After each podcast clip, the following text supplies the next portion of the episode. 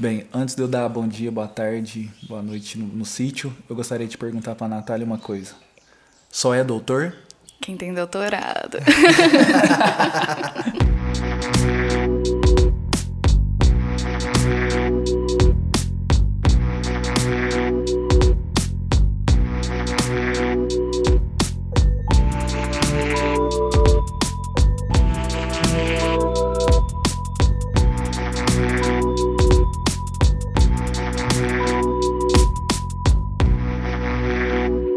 dia, boa tarde, boa noite. É, chegamos aqui, mais um episódio. Boa tarde no sítio. E aí, Thiago? E aí, meu brother, beleza pura? Beleza, e as mudanças? Estamos terminando. Achei uma casa. Achou aonde? Achei. Eu... Olha que loucura, cara. É sempre bom quando acontece isso, né? Eu tava vendo uma casa, tava vindo, fui na imobiliária, e aí eu vi a casa do. que eu curti e tudo. A gente procurou muita casa, eu e a Carol, minha namorada. Pra gente levar. A gente tá levando a pizzaria pra lá, que a gente tem uma pizzaria. Dona e vou mudar pra lá também. Eu vou morar lá. E aí, cara, é, a gente, tipo, custou achar, você viu, né? Todo dia eu tava indo ver casa. Aí a gente achou uma casa semana passada e a casa era de um brother meu. Mentira, sério, velho. Aí eu já liguei pra ele e falei, não, vamos, vamos ver esse esquema aí. Regra dos três. Eu, você é alguém que a gente Ele é conhece. cunhado da. Ele é cunhado do Adolfo. Do Adolfo? Qual Adolfo? Seu entregador? É o meu. Aquele cunhado. entregador que é safado. Aquele safado. entregador ruim. Zoeira. Ô, mas é isso. E É aí, isso? e a sua, como é que tá os dias aí? Oh, tô meio perdido ainda, né? Com essa pandemia aí, tira casaco, põe casaco, mas é. Semana que vem agora eu vou fazer um mês de estágio lá na fazenda. Vou afastar do quântico um pouco. Vai ficar por lá um mês, direto? Um mês direto. Tem lugar pra dormir Por lá tal? contrato. Não, não, não, pra vou voltar. Ah, vou me virar um dia. Eu Ah, fico por lá, Achei que fico você na casa ficar em imersão moleques. lá, Não, saca? aí tô doido. aí Dorme lá, ao relento. Dorme no rio. Não, já tô no sítio aqui, eu vou dormir na fazenda. Aí eu vou estagiar lá, vou aprender com o Anderson, com a Marta, com o Bruno lá. Vou Que ficar um mês lá, vai ficar foda. Realizar meu sonho de aprender café.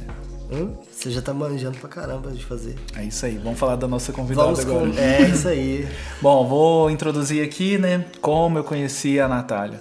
A Natália, né, fui um dia vender uma meia pra Heloísa, que é uma amiga nossa em comum.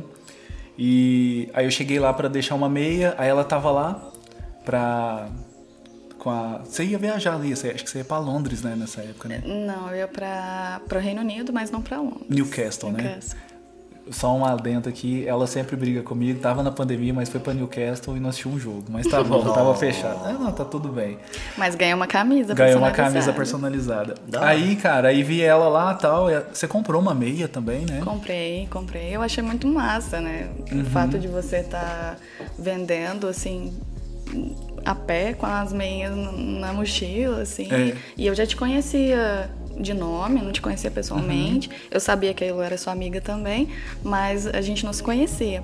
E eu conhecia também a sua fama, né? Por outras pessoas que sabiam do seu trabalho. Tinha um menino do laboratório também que já tinha um quadro seu. que Ah, ele verdade, que ele comprou é de dele, biologia, né? De Que genética. era o, a o DNA, né? Isso. Acho que foi a namorada dele que deu pra Foi, ele. foi um dos primeiros quadros que eu fiz. Então. Aí vi ela lá tal, sumiu, né? Aí passou um tempão. Mas comprei a meia, levei ela pra meia, Newcastle. Levou ela pra Newcastle e tal. Aí um dia ela marcou lá, falei, caramba, né? Aí passou um tempo, ela começou a ver meus stories e tal, comentava. Aí beleza, aí adicionei ela no, no meu perfil pessoal, a gente conversando. Aí um belo dia, ela me manda. Acho que você tava em São Paulo já. Tava em São Paulo. E eu não sabia, lembra? Aí eu comecei a fazer o. o Já tinha curso passado mais de um ano que, a gente tinha, que eu tinha comprado a meia. Isso, a gente nem tinha se falado mais, Uhum. nunca mais, nem tinha amizade.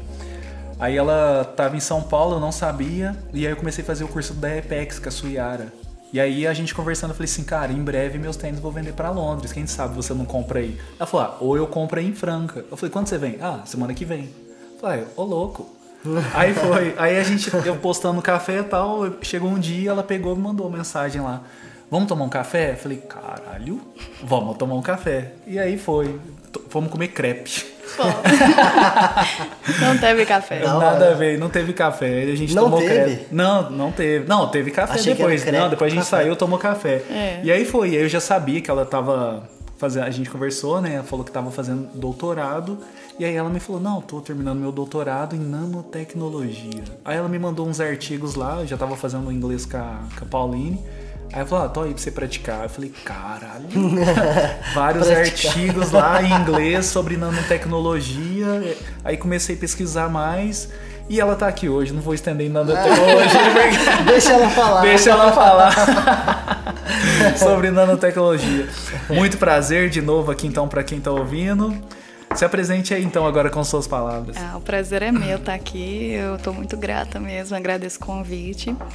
É, eu tô com um pouco de vergonha também, mas é, escondido assim, sem aparecer a imagem, é, é melhor, né, para falar. É, bom, eu acabei de concluir né, meu doutorado. Eu tive a minha defesa de tese no dia 22 de fevereiro. Eu sou bióloga, formei na Unifran, é, fiz mestrado lá também e o doutorado também foi lá. Aí parte do meu doutorado, é, que a gente chama de modalidade sanduíche, foi em Newcastle, né, na Universidade de Northumbria. E lá que eu usei as meias do quântico. Hum, brinca, brinca com a gente. Por que, que é sanduíche? O quê? Chama sanduíche. Assim, é muito engraçado, né? É o nome da bolsa.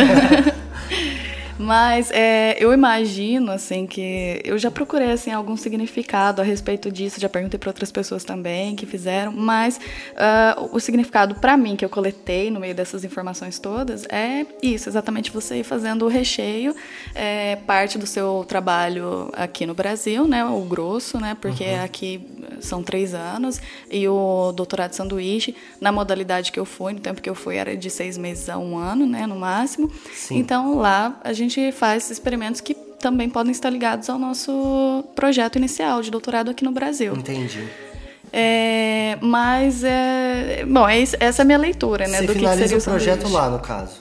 Não, na verdade, é, você pode fazer é, experimentos que sejam relacionados ao seu projeto inicial ou experimentos que venham a agregar.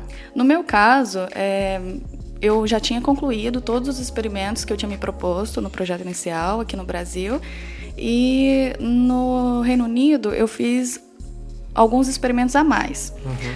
É, então eu poderia acrescentar isso na minha tese, explorar mais também né, o potencial do produto que eu estava trabalhando, né, da substância que eu estava trabalhando. E é porque lá também tem outros equipamentos, outra linha de pesquisa, é, eles têm um acesso a um financeiro muito maior, né, recursos é, de forma bem maior do que a gente tem aqui. Então, dentro do que eu tive de é, recursos aqui, eu fiz os, os, experimentos e lá eu pude fazer outros, né? No uhum. tempo que eu consegui antes da pandemia, né? Porque logo eu cheguei em setembro de 2019. Hum. É. E aí eu fiquei uh, o primeiro mês de adaptação, né? Porque tudo é muito novo, a gente ainda está muito inseguro com a língua. Então eu cheguei lá, eu custava falar uma palavra na primeira semana, porque por mais que eu soubesse é, o inglês na prática, aliás, na, na, teoria, na prática é muito diferente. É outra coisa, né? Muito, nossa, é qualquer palavra, qualquer palavra que eu fosse falar, eu pensava cinco vezes antes uhum. é, para formular uma frase também. E aí depois que eu falava, ainda ficava assim, meu Deus, acho que eu errei.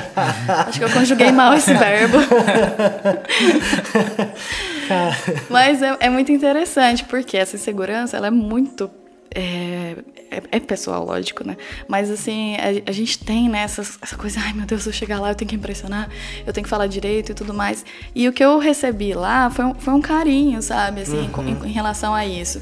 Porque lá os ingleses, eles falam inglês, e é isso. E a gente está vindo de outro país, e eles recebem muitos alunos estrangeiros também, que aprendem o inglês para conversar, para se comunicar com eles, entende? Sim, que vai então, pra lá sem saber. Isso. Não, que sabe. Não. Ah, tá, entendi. Mas, Mas, que aprendeu para comunicar. Quando eu chegar... É igual quando vem é... de fora pro Brasil. Né? Exato, exato. Então, assim, aqui, quem, quando, a maioria das pessoas, quando vem é, lógico que eu tô generalizando assim a, a, grosso modo, mas as pessoas elas não aprendem português para vir aqui falar com a gente. Os estrangeiros eles vão lá no Copacabana Palace, por exemplo, né, que é o grande foco aqui de, de turismo no Brasil, o maior, né?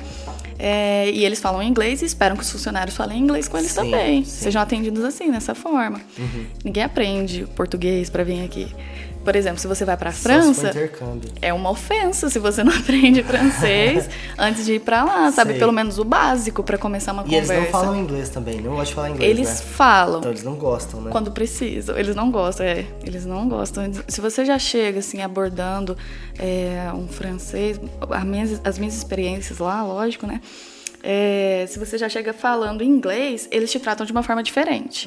Se você chega falando um francês básico e pede licença para falar em inglês, aí é outro tratamento. Ah, é? Sim. Legal, legal. Outro tratamento. Isso aí eu tive. Respeito, né? Eu, eu tive, às vezes, quando eu fui também, chegava também já falando, pedindo desculpa, né? Já.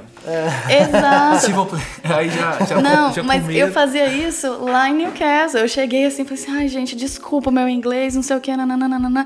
E as pessoas já falavam assim, calma, tá tudo certo, o seu inglês é melhor que o meu português. Eles não falavam nada de português, então É, era uma é coisa verdade, engraçada, né? Às vezes a gente rebaixa, assim, o conhecimento que a gente tem é, e a gente acha que é pouco, né? Tem todas essas é, síndromes, assim, né? Ligadas a essa baixa, baixa autoestima, né?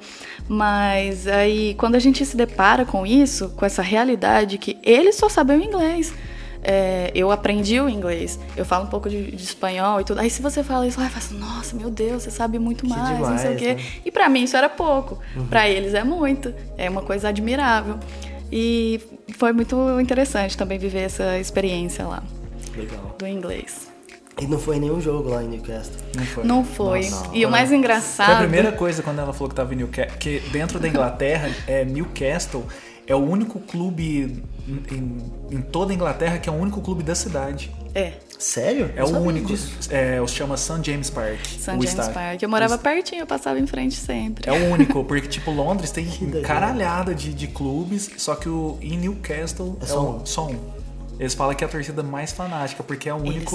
Uma cidade só. É uma cidade. É uma, só. é uma cidade. É o clube da inteiro. cidade. É, eles são Caramba. muito fervorosos mesmo. É. Porque eh, em Newcastle, eles têm até o próprio dialeto também. Eles não falam É o inglês. gaélico? Não, é uma mistura de gaélico, escocês, um monte de língua. Nossa. E eles falam Geordie lá. E o Geordie é misericórdia, é muito difícil, porque não parece inglês, de jeito nenhum. É, não parece escocês, é, não parece nada, assim, que eu já tinha Caramba. visto. Mas quando eles saem de Newcastle, eles comunicam de boas. Você sabe quem é de Newcastle, porque eles têm um idioma específico. A fonética deles. Sim. Tipo é- a gente com, com o Porta aqui. É, será que não, é que é não é nem só a fonética, eles têm palavras específicas, Ah, tá. sabe? Então, assim, é um dialeto deles mesmo, o Geordie. Então, se, é, lá tinha uma, é, uma cidade é, universitária, tem duas universidades grandes lá, que é a Newcastle University e a Northumbria. É, e, por causa disso, a cidade é pequena, ela é menor que Franca. Só que ela é muito bem estruturada por conta das universidades e tudo. Então, o pessoal lá, quem é Geordie mesmo, quem nasceu lá em Newcastle, eles falam o Geordie e eles se comunicam assim. Só que, e no começo, o que eu escutei lá das pessoas que, dos locais é que eles eram preconceituosos, lógico, né, para receber pessoas novas e tudo. Só que quando eles viram que a economia deles girava por conta das universidades, eles começaram a não ficar tão Aceitar, é, né? começaram a aceitar. É, o que convém. Money, é é uma palavra universal, né? Lógico. Então, aí, se você não se comunica na língua das pessoas que estão ali consumindo o produto, o que, que você vai fazer? Você tem que, consum... tem que ir ali. trás. É lógico, você tem que se adaptar. Então, foi isso que aconteceu. Eles foram se adaptando lá. Então, lá é uma cidade que tem muito indiano, muito chinês, muito de tudo. Espanhola também. Então, Agora já, já virou lado, assim. Isso. Então, o que era comum pra mim era escutar inglês de todas as partes. E o Geordie eu só escutava quando eu ia em alguma lojinha é, local, sabe? Sim. Que eu ia comprar alguma coisa e tudo. Então, eu aprendi pouquíssimo Geordie. E eu fui com muito medo também, porque eu fui consultar o que, que era Geordie no YouTube. E, meu Deus, assusta. O que que é? É, Bom, eu, falar. eu vou, vou- Uma frase que eu aprendi lá é I'm going dunitun dunit and then I'm going yam shankspuni. Então, não parece inglês, né? Não. então, é- isso quer dizer, eu vou pra cidade à noite e depois eu vou voltar pra minha casa a pé. Caramba. Caramba, É muito diferente. Era só fazer um sinal. Porque eles chamam a cidade de Tun, então assim, tem palavras específicas, né? É, going é I'm going to, Então, assim, é muito complicado mesmo. E eles falam tudo assim, Gonin. É igual a gente falar o pouquinho, pequenininho, Ah, e a gente emenda, então, né? eu acho que é um pouco parecido É. com, esse Cordinho. sotaque, às vezes, da gente aqui. Pode ser. Pelo menos aqui em Minas, é, em- no, no Nordeste também, tem muita coisa que a galera fala, que é o jeito de falar. Tipo, tem as Sim, palavras que costuma sim. falar. E aí acaba dificultando pro cara que chega. Se né? você, você pega lá, ah, going and going to, beleza. Aí você faz algumas associações assim, mas também tem as palavras que são muito específicas. É, por exemplo, scratcha. Scratcha é, é comida. Que da hora. Não, mentira, é cama. Scrum que é comida, sabe? Então é muito difícil. Que doideira, velho. Scrum- É, mas é, o Scrum é S-C-R-U-M. Não, AM. A-M. Scrum. E tem eles falam Legal. com Scrum. Scrum. Bem Nossa, meio parecido com o russo. escocês. Escocês. É. Também aprendi umas coisinhas em escocês, porque tinha também o escocês na minha, na minha, no meu office lá, né? É, no office era um tipo um escritório que a universidade reservava assim só para os estudantes de doutorado. É, pra gente e tinham computadores lá também, você poderia levar seu notebook. E lá é, todos os doutorandos da área da ciência ficavam nesse lugar. Então, quando eu não estava no laboratório fazendo meus experimentos, eu descia para lá. E, e aí lá eu tive contato com muita gente. Lá tinham acho que 18 pessoas no office, que eram da doutorandos em ciência também. Então eu conhecia, eu, tenho uma amiga egípcia, tenho uma amiga, é, várias amigas que são gregas também, porque o meu orientador ele era grego. E eu conheci ele no Brasil, num congresso em Porto Alegre. Foi muito interessante a história também. Você e já conta. Tem muita história pra contar. E o escocês, então, o que era, o que era menos comum lá era, eram ingleses. Que, locais mesmo. Acho que nem, não tinha nenhum. Não, mentira. Tinha uma, uma amiga minha lá que ela é- morava numa cidade que era próxima a Newcastle. Era mais inglesa lá possível. E foi ela que me ensinou, o Jordi. Ah, tá. É, porque ela é de Sim. lá, né? É quase ser em São Paulo também. Já viu que São Paulo você custa achar paulista É, também? cara. exato. Todo mundo de fora. Todo né? É uma de fora. mistura, é uma mistura muito grande. Goiano e não sei o quê. Cearense, baiano, Cearense, baiano. francano. Francano. Francano tem tudo. tu- Mano, é lugar. francano, sério, eu acho que a população de Franca é a maior do mundo. Se você for pensar, tem Franca em todo lugar, cara. É verdade. Você não É porque sai de Franca, francano? mas. Não conheço.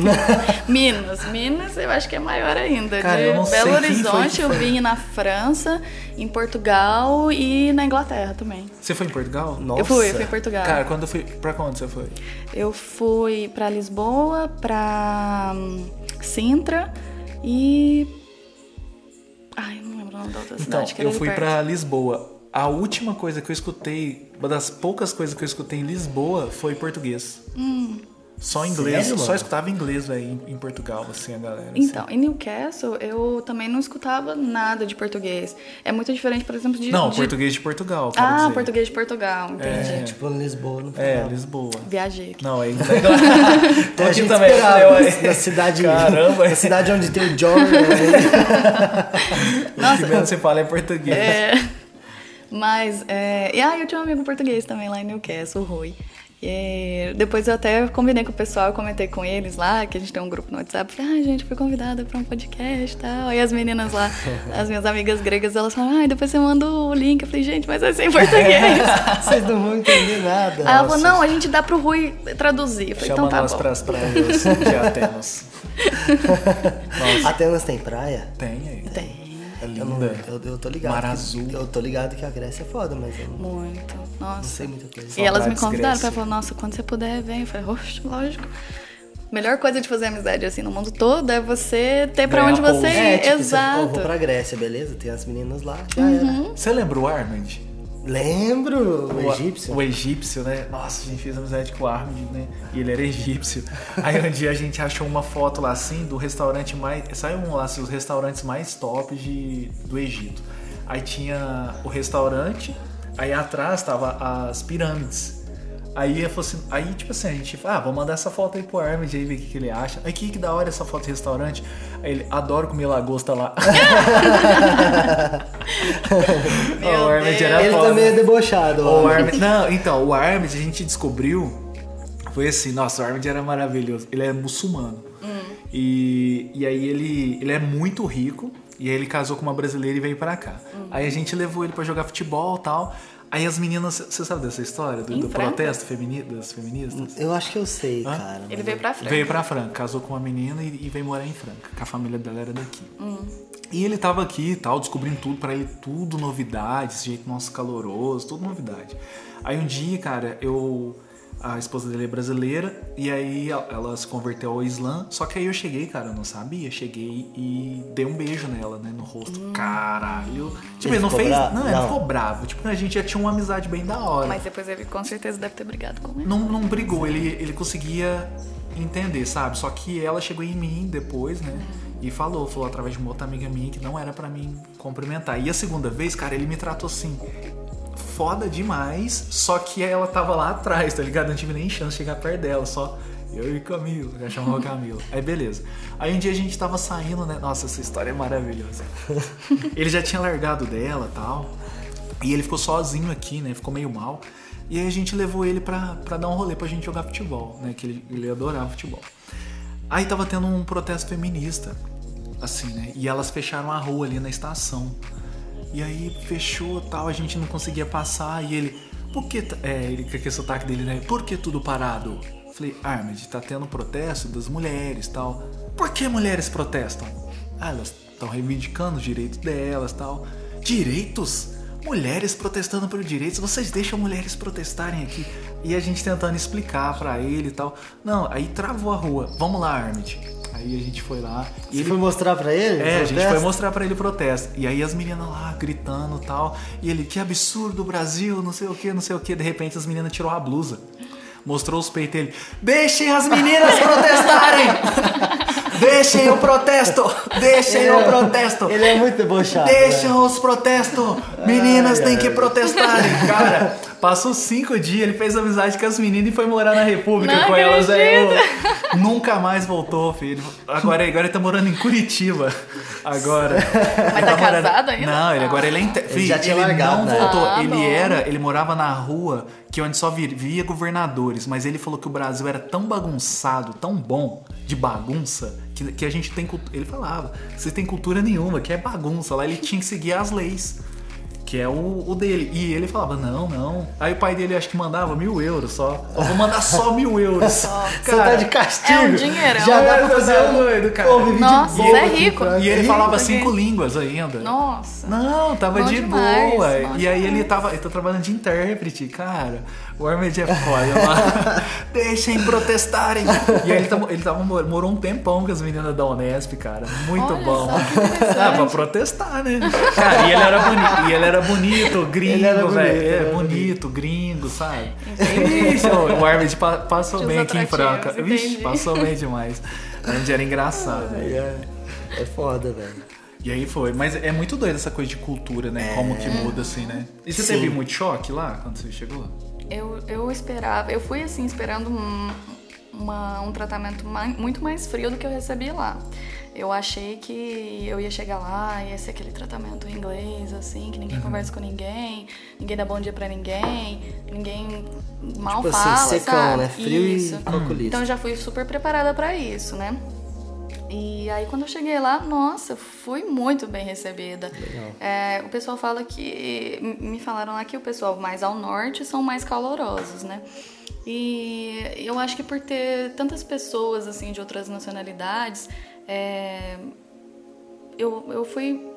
Não, não foi tão assim vista como, nossa, a pessoa estrangeira. aqui, Sim, tinha sabe? vários estrangeiros, É, né? tinham vários. Cê, Então, eu já tinha, os 18 preparada eram pra isso. estrangeiros? Que você falou dos Não, 18? não. Tinham, tinham alguns ingleses lá, mas eles não eram de New- Newcastle, eles Sei. eram de outra cidade. Não tinha ninguém de São Newcastle Manchester. Não, essa minha amiga que morava próximo, ela era de Gateshead, que é uma cidade que você atravessa a ponte e você tá, tá nela. Então é muito, muito perto uma da outra. É, mas é, eu, gost, eu eu- No primeiro dia, por exemplo, que eu cheguei, eu já fui direto pra universidade. Deixei minhas malas lá na casa de uma das, das pós-doc, né? Que eu ia ficar lá com ela uns quatro dias até achar a, onde eu ia morar. E aí eu fui direto pra lá pra falar com o meu orientador, né? E aí ele já veio, eu falei, oi, tudo bom? Já fui dando a mão assim pra ele pra cumprimentar assim mais sério. E ele veio e me abraçou. Então eu já fiquei assim, em choque por isso. So- Eita. Esse foi o jogo. Eu falei assim, olha, que coisa, né? Hum, Eu já vim assim, preparada pra pra um tratamento tão frio e fui bem recebida. E eu fiz ótimos amigos lá. Eu acho que é difícil falar assim, ah, o jeito brasileiro. Eu acho que é o jeito Natália mesmo, sabe? Quando eu cheguei lá no escritório, eu, sou, eu gosto de, de, é, ter todo mundo junto e tudo mais. Então, na segunda semana que eu tava lá, eu encontrei. Não, mentira, faz- fazia mais um pouquinho. É, eu encontrei um- uma churrascaria brasileira lá, que é de um cara muito gente boa, ele é carioca. E, e aí ele tem uma churrascaria lá muito grande e muito bonita. E aí eu. Só que lá era, como era muito novo e muito requisitado, era difícil fazer a reserva. E aí eu peguei, liguei lá, falei assim, olha, então, eu queria falar com o brasileiro. Aí a pessoa chamou ele lá, né? E aí eu conversei com ele, ele, não, claro, pode trazer. Eram 18 pessoas. Pode trazer, eu ainda vou dar caipirinha de graça pra vocês. Eu falei, ai, que beleza, então, né? E consegui lá, caipirinha de graça pra todo mundo. Foi todo mundo lá. E era a primeira vez que eles estavam experimentando churrasco. Acho que essa era a segunda churrascaria que tinha lá na, em Newcastle. E aí eles tomaram caipirinha, nunca tinha tomado cachaça. Ô, o gringo não sabe que é bom, né, mano? Churra- Não. Mas, ô, se o mundo inteiro consumisse churrasco igual o Brasil, filho, Nossa. nós tava fudido já. O aquecimento global. é, Tinha cara. acabado. Que a Argentina. Tinha acabado o mundo, não. Mais né? que a Argentina. Não é. Argentino que come muito, Argentina e Não, Uruguai. sei, mas Entendi. o brasileiro come pra caramba. O Armed é tão doido isso que você tá falando. O Armed achava que a gente era rico, porque que nem a gente tem a reunião às quintas, a gente fazia. Antes, você lembra? Antes, antes você ia. Aham. A gente reunia era às quartas, no outro AP. Ele achava que a gente era rico. Olha. Porque fazia churrasco direto, fazia na quarta. Ah, o que vai fazer? Churrasco. É porque carne é cara. Lá E fora é ruim. cara. Nossa, mas é ruim. As que eu comi não gostei, não. E, e é, é muito diferente, assim. Lá, por exemplo, o que é caro aqui, que é carneiro, lá é muito barato. Então, eu comia carneiro... Nas primeiras semanas, era dá-lhe carneiro, Você falou né? que delícia, né? Nossa, Você curte carneiro? Gosto muito. Também. Só que aqui a gente come pouco. É. E o carneiro é uma carne forte. Forte, Se você passa uma semana comendo carneiro, você Tá não quer ver mais carneiro na tá sua vida. Não, Carne. você não quer. É uma carne pesada, ela é muito gordurosa, né? E aí. Então eu não. Nossa, eu já tava cheia de comer carneiro lá. Por mais que eu gostasse. E peixe também é muito barato, frutos do mar. Eu tava ali numa cidade que tava pertinho do mar, então os portos ali forneciam, né, pro mercado da, da cidade. Então eu comprava fresquinho ali, polvo, legal. eu limpava em casa, fazia. É, e aí estudante, né? Assim, por mais que eu estivesse lá e eu estivesse ganhando em libras, eu ainda tinha os meus compromissos lá. Eu tinha que pagar aluguel, eu tinha que fazer compra, eu tinha que pagar transporte. Eu tava juntando dinheiro também, porque eu tava me programando para ir para algum congresso. Claro que eu tava na Europa e eu queria viajar também. Nossa, né? mil gastos, né? Lógico, pensar. então assim, tudo isso foi muito bem é, pensado quando eu tava lá. Então eu não ia em restaurantes nem nada, fui em poucos restaurantes, só pra visitar mesmo, assim, mas o, o grosso eu fazia tudo em casa, fazia comida, levava marmitinha. É muito engraçado, quando eu levava a marmitinha lá pro, pro office, né? E eu levava minha escova de dente, assim, guardadinha. E o pessoal assustou, né? Falou assim, uai, o que você tá fazendo trazendo escova de dente, né? O pessoal Nossa, lá não é tem costume. Eles não escovam, né? É, uma coisa que foi muito engraçada é deles me pararem, assim, na rua, nos metrôs. É, um dia eu também tava num barzinho, me pararam e falaram assim, nossa, o que, que você faz nos seus dentes? Seus dentes são muito brancos, muito bonito. Eu falei, por que tem os dentes podres lá, velho?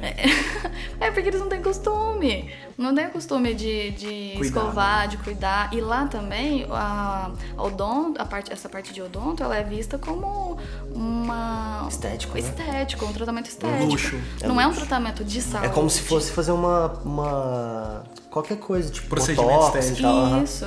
É cosmético, vem como uma coisa cosmética, assim, estética. Loucura. E até né? as mulheres também? Todo mundo. Mano, todo como é que mundo. pode os lugares. Mano, é evoluído pra caramba a medicina lá. A gente sabe que, tipo, a odontologia tá totalmente ligada com Totalmente. saúde, velho. É, e é muito doido, que nem ela falou Mas que é as- cultural. É igual lá, o pessoal bebe muito, muito. E é um, chega a ser um problema de saúde, sabe? Lá. Tanto é Sei. que quando você vai assim, em algum hospital, ou é, eles chamam lá de GP, sabe? Que é o, são os médicos igual uma UBS aqui. Sei. E é tudo por bairro. Então, no meu bairro tinha lá o GP, né, que era o médico é, responsável. E aí eu, eu ia lá de vez em quando para fazer consultas é, de rotina e ou tava gripada, alguma coisa, uhum. e tinha que, toda vez que você vai, você tem que preencher um formulário. E em todos os formulários que eu vi no, no, onde eu fui assim que tinha atendimento é, hospitalar, eles perguntavam se você tinha problema com bebida, mas era assim, várias perguntas, sabe? Quanto você bebe por semana? Caramba. Você já bebeu hoje? Quanto você bebe num dia? Caramba. A sua família tem histórico de problema com bebida? Então, assim, é tudo voltado pra bebida, sabe? Aí depois pergunta, assim, algumas outras coisas de saúde. Mas lá é um problema grande. Tem até um seriado é, que passava na né? MTV, eu não sei se passa mais, chama Jordan Shore, que ele é de Newcastle. Uhum. Então, é como se fosse um reality show da vida louca dos estudantes, dos universitários, sabe? Uhum. Então, quanto mais porra louca as pessoas eram lá, mais elas apareciam lá no Jordan Shore. é. E é lá, MTV pra caralho. É isso, né? muito MTV, uhum. muito, muito. É assim, é muito famoso esse seriado lá. Então, uhum. assim, as pessoas queriam ficar famosinha não queria entrar no Big Brother lá, queria entrar no, Jordan Shore. era, era, é, era tipo as festinhas em Malibu e tudo, né? Loucura, mas isso durante a semana, isso sempre, assim, Segunda-feira, 10 horas da manhã, Jordan Shore lá. Moendo. E o pessoal, como os pubs lá, eles fecham muito cedo, né? Por volta de 11 horas, meia-noite, o pessoal, eles costumam começar a beber bem antes, né? Então, umas quatro da tarde, seis da noite, assim, você anda, assim, já vê gente muito bêbada na rua. Nossa. E é, é assustador, assim, porque você vê umas meninas, assim, com... Elas têm o padrão, né, de beleza, de estética delas lá, que são é, meninas é, que usam muita maquiagem. É, assim, lu... uhum. tinha muita loira também, mas é, muita maquiagem e muito é, tonalizante. Então eram umas meninas laranja, sabe? Mas é, às vezes faltava um pouco de tonalizante nos tornozelos. Muito, mas muito, muito, muito laranja. Era até engraçado. E aí, então elas colocavam é, toda essa maquiagem né, e a maquiagem corporal também e vestido muito curto, roupa muito, muito curta.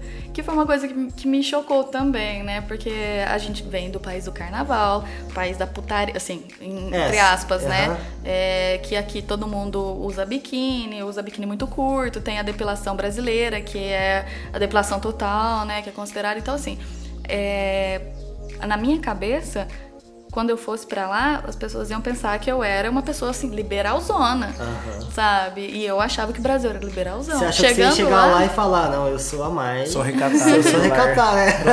Tinha que me defender, mas eu já fui com essa, essa cabeça também na defesa, sabe? Sim, sim, já armada, claro. assim, de.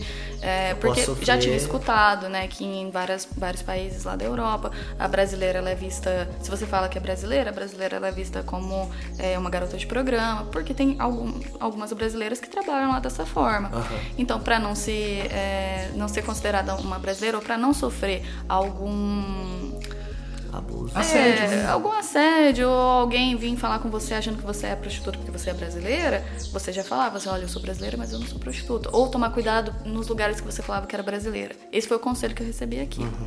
no Brasil. Mas chegando lá, nossa, não, não, tive nada é, disso. certo, lá em Newcastle não é um problema, né? Mas em outros lugares também, sabe? Eu fui para Portugal, fui para Paris também, e lá eles é, gostavam muito de brasileiro, sabe? Uhum. Brasileiro. Foi, foi todo mundo nossa, todo mundo é, quando eu, depois que eu fiz essa reunião lá na, na churrascaria, é, o pessoal não. Pra você ter noção, o pessoal nunca tinha saído junto lá do office. Tinha gente lá que já tava três anos, sabe? Gente que não tinha, nunca tinha Caramba. conversado uma com a outra.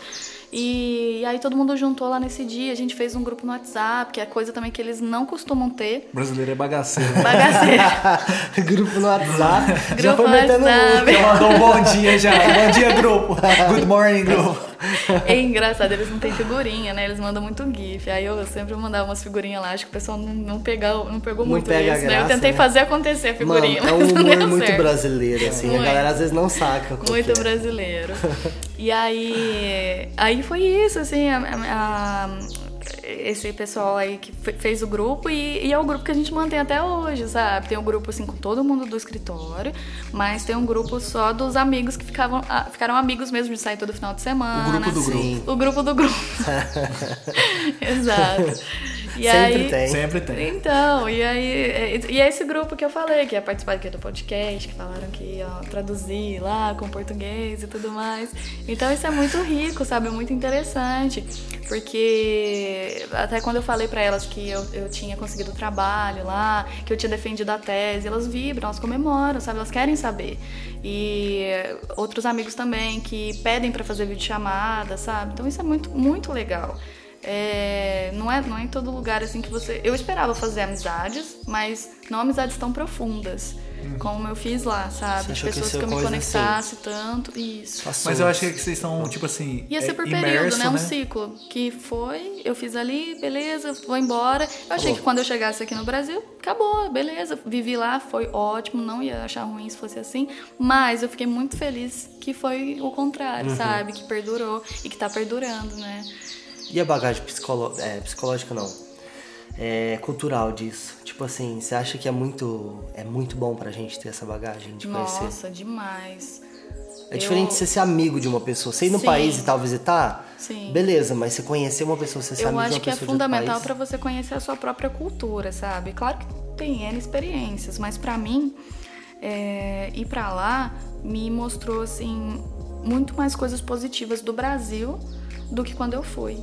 É, porque a gente tem essa visão, né, que é romantizada por filme, seriado, é, por outras pessoas falarem também, de que lá fora é muito melhor. Claro que tem os aspectos que são melhores e tudo mais, mas o que eu comecei, a forma como eu comecei a ver o Brasil, a natureza daqui, as pessoas, os tratamentos, sabe? Em, em algumas ocasiões até não diria política, mas a forma politizada como as pessoas conversam, como as pessoas veem algumas coisas, é, é muito é muito diferente. A gente tem que dar esse valor, né? Entendi. Mas, mas aqui é mais politizada a forma de conversar do que lá, você acha?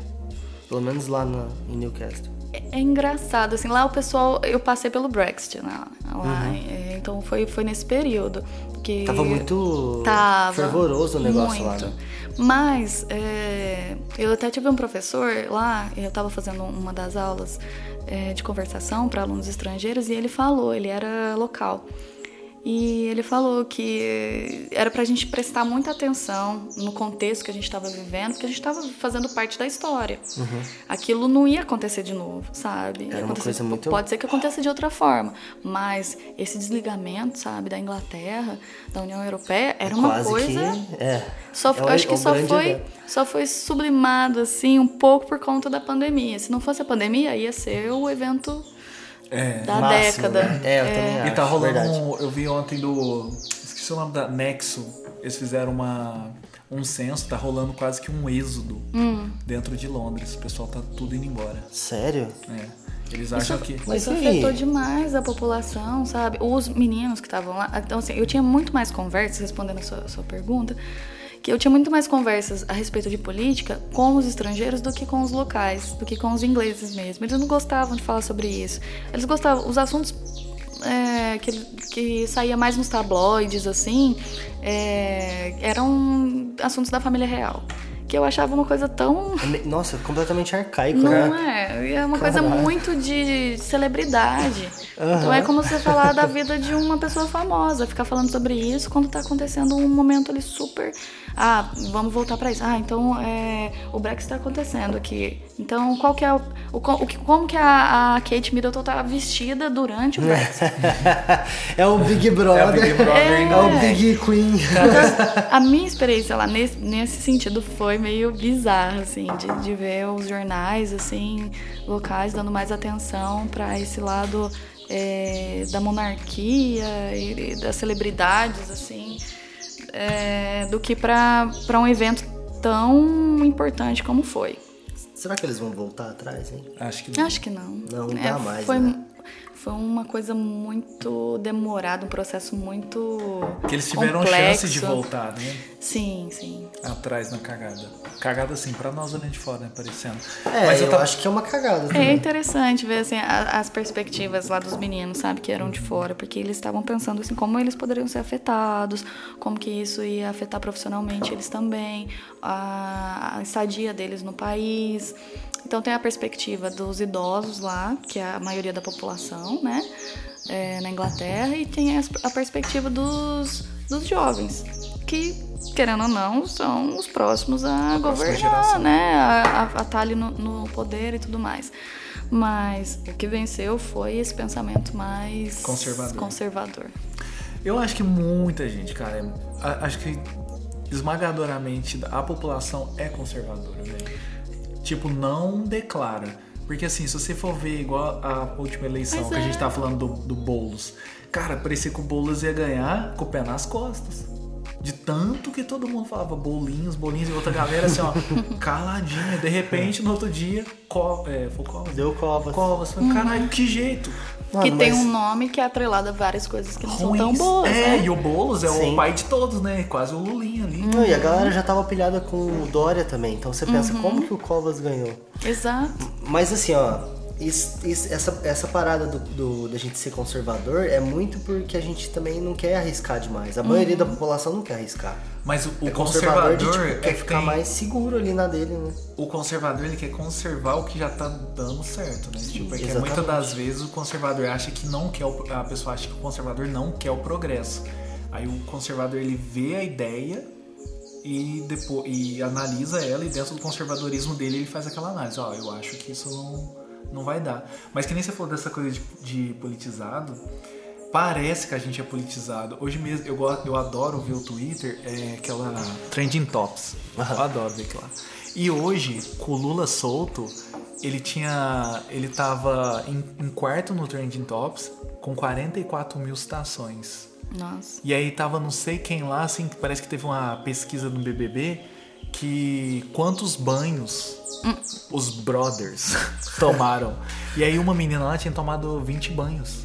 Ela era a número um, com 140 mil, tipo, não sei o que, porca, não sei o que. Ela era o assunto comentado. Nossa. Isso- Tipo, três vezes mais que o Lula. E o Lula ser solto é uma.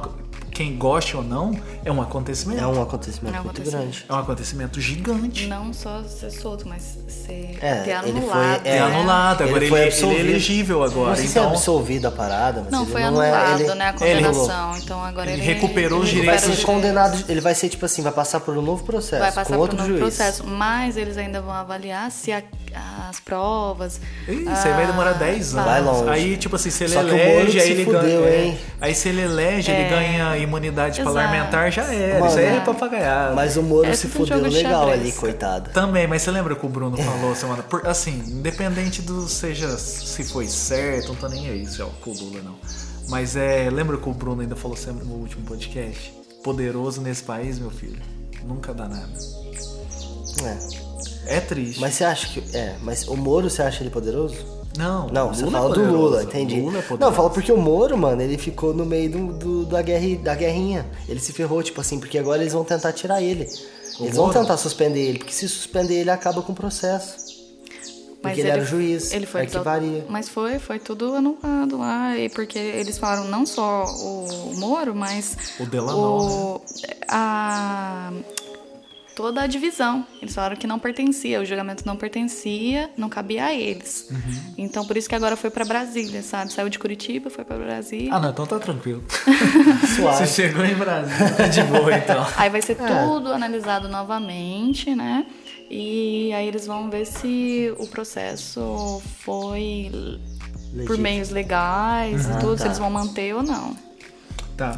Mas eles Pode estão ser que querendo ele suspender continue. ele também. Eles estão avaliando suspender ele. O Moro? Aham. Mas ele não tem mais nenhum. Não, mas tipo assim, tem, é uma parada acho que um pouco maior. Ou eu não sei se é o processo já da, da questão do Bolsonaro lá. Ah, não vai dar Mas nada eles pro estão Moro também, aí. não. Isso eu é não, só eu não duvido se conversinha. mandarem prender ele. O Eu também acho. É. É por isso que eu tô falando que ele Será? se ferra de bandeja, porque Mas ele é um é uma jogada. Sabe é uma jogada, mano. Ele tá no meio da jogada. Ele é um juiz, cara. Você viu algum Ele juiz era. ser pre... Ah, Ele ele era não é mais Não. juiz? É, exatamente. Depois que Ah, ele ele assumiu virou o cargo ministro, político, ele, ele verdade. perde o. todo. Cara, os direitos É, dele lá. eu, eu não entendo muito bem dessa área, mas eu, eu fiquei sabendo disso, que ele perde, perde todos os, É isso. É o mandato dele e tudo mais. Mas ele ainda tem um certo nome, né? Será que ele Não, mas o candidata? problema, Sim. eu acho que não, hein? Eu acho que ele o não nome- candidata. Eh, Não, acho que Não, não. candidato, também. ele não tem cara de político. Só se às vezes ele for uma julgada também, assim, pra se proteger, né? É, acho. isso aí. Pode ser também. Pode jeito, é pra ganhar imunidade. Mano, tem Porque uma assim, ó, um- um, possibilidade. depu- É. deputado ele pegaria. Eu acho que Fácil. todas esses, esses, eh, essas coisas são, são Talvez. possibilidades, né? Então, é, é tudo parte de um grande jogo de xadrez, né? É possível que aconteça e o movimento ali vai mudar totalmente, né? O, o futuro dele, de outras pessoas. Então, é, é complicado isso, né? Levantar bandeiras, assim, e falar assim, quem tá certo, quem tá É, errado. não, é É um xadrez, só que cada peça do xadrez é um brasileiro. Aí a coisa fica um pouco diferente. Tudo ali nos peão, né? Ô, sa- sabe o que eu acho Ai, foda nessa aí? Tipo assim, eu respeito muito assim, ó, independente de qual ideologia ou partido você, você segue ou, ou defende bandeira. Não acho tão idiota, velho, a pessoa que tem político de estimação, velho. Tipo, Ah, cara. tipo, nossa, meu Lula, ah, meu Bolsonaro. Meu pai. Nossa, que. Não, tá- preguiça, pai velho. tá que preguiça. Seu pai é desse jeito? Não, uma época. Colocou adesivo do Bolsonaro no carro. Ah, Isso eu lembro, hein? Eu quebra. lembro da, da Saveiro, É né? complicado. Da caminhonete. Porque tem validade, Ah, né? é. Os discursos deles têm validade. O Cara, discurso do Lula era muito bom quando ele começou. Ele Sim. ganhou multidões por conta disso. Ele, ele é um baita. Cara, não, é, de é verdade. É, quando tá em. Contagia, né? Não, é, mas quando tá em processo de eleição.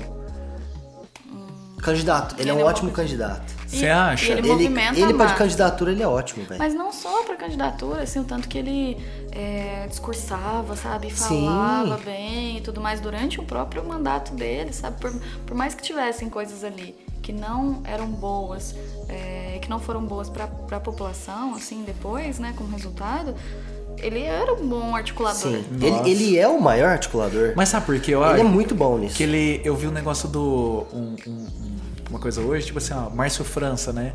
O São Paulo deve desculpa a você, né? Que era um, um- um debate que ele teve com, com o Dória. E aí o, o Márcio França fala assim, ó. O Bolsonaro pode ter os erros que for, mas ele tem uma coisa que você não tem, Dória. Sabe o que, que é? Autenticidade. Você é um cara todo montadinho. Bolsonaro pode ser ruim, mas ele é autêntico, ele, ele é ele mesmo. É. e Isso é eu acho que foi isso que ele É o ganhou. Lula também. Ele usou disso Eu também acho. pra, como plataforma, né? Ele usou as redes sociais. Eu acho que ele nem usou, cara. É ele, é, ele é louco. cara. Não, tipo Ele assim, louco tentou, assim. e aí deu É, certo, ele deu certo, continuou. É igual o Trump, cara. É a mesma coisa. Só segue. Porque assim, na real, tava todo mundo cansado já de ouvir político. Eu prometo, eu faço. Tava. Tava todo mundo saco Tava, cheio. é verdade. Aí todo mundo já puto com a Globo também. Aí a Globo começou a martelar nele. Aí, tipo assim, o brasileiro, mano, ele, ele tem o apego em quem tá sendo martelado. Mas tem, tem um, várias, vários trabalhos acadêmicos assim, a respeito disso, do que, que foi o movimento Bolsonaro, sabe? Porque foi um acontecido. Assim, Foi, é histórico. é um cara, evento. é É, histórico. o Trump mais ainda. É, o Trump também. Mais ainda. O Trump, cara, é verdade. O Você Trump vê, não tá. pra você ver o, que aconteceu quando ele foi. O Biden tinha que assumir e a galera invadiu lá o negócio. Capitólio. Como é que isso acontece nos Estados Unidos no século XXI? Exatamente. Mano, é um bagulho assim, ó. Loucura, loucura. A galera invadir com arma e tal, matou uma mulher. mu- mulher morreu lá, a polícia matou ela. Que bagulho louco, velho. a Pensa gente não nisso. imagina, né? Fala, nossa, o pessoal tão evoluído, né? Lá tem tanta segurança. E aconteceu. Foi.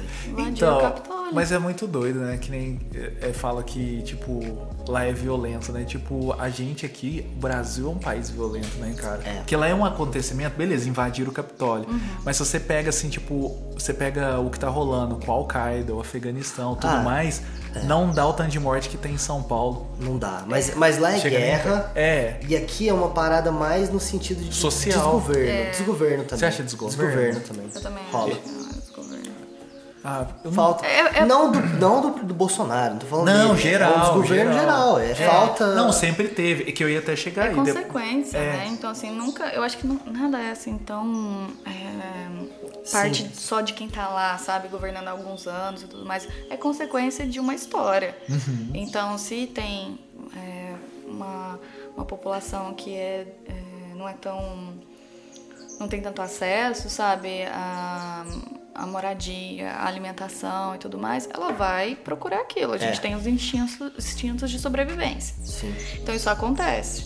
Certo. Não quer dizer que tá certo. Não quer dizer que isso dá liberdade pra ela fazer alguma É. coisa. É, mas eu vou chegar aí. Foi da hora isso aí que você fala que eu escutei um negócio bem legal essa semana. Que É. assim, ó, tem um artigo da- dentro da nossa Constituição, na Mihara, que tava me falando. Hum.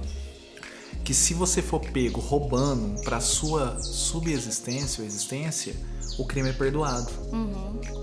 Sério? É. Se você roubar algum alimento. Aí como que um pobre vai provar isso? Tem gente que tá presa há 20 anos Eu que roubou sei. frango. Tem. Mas tem cara que rouba picanha.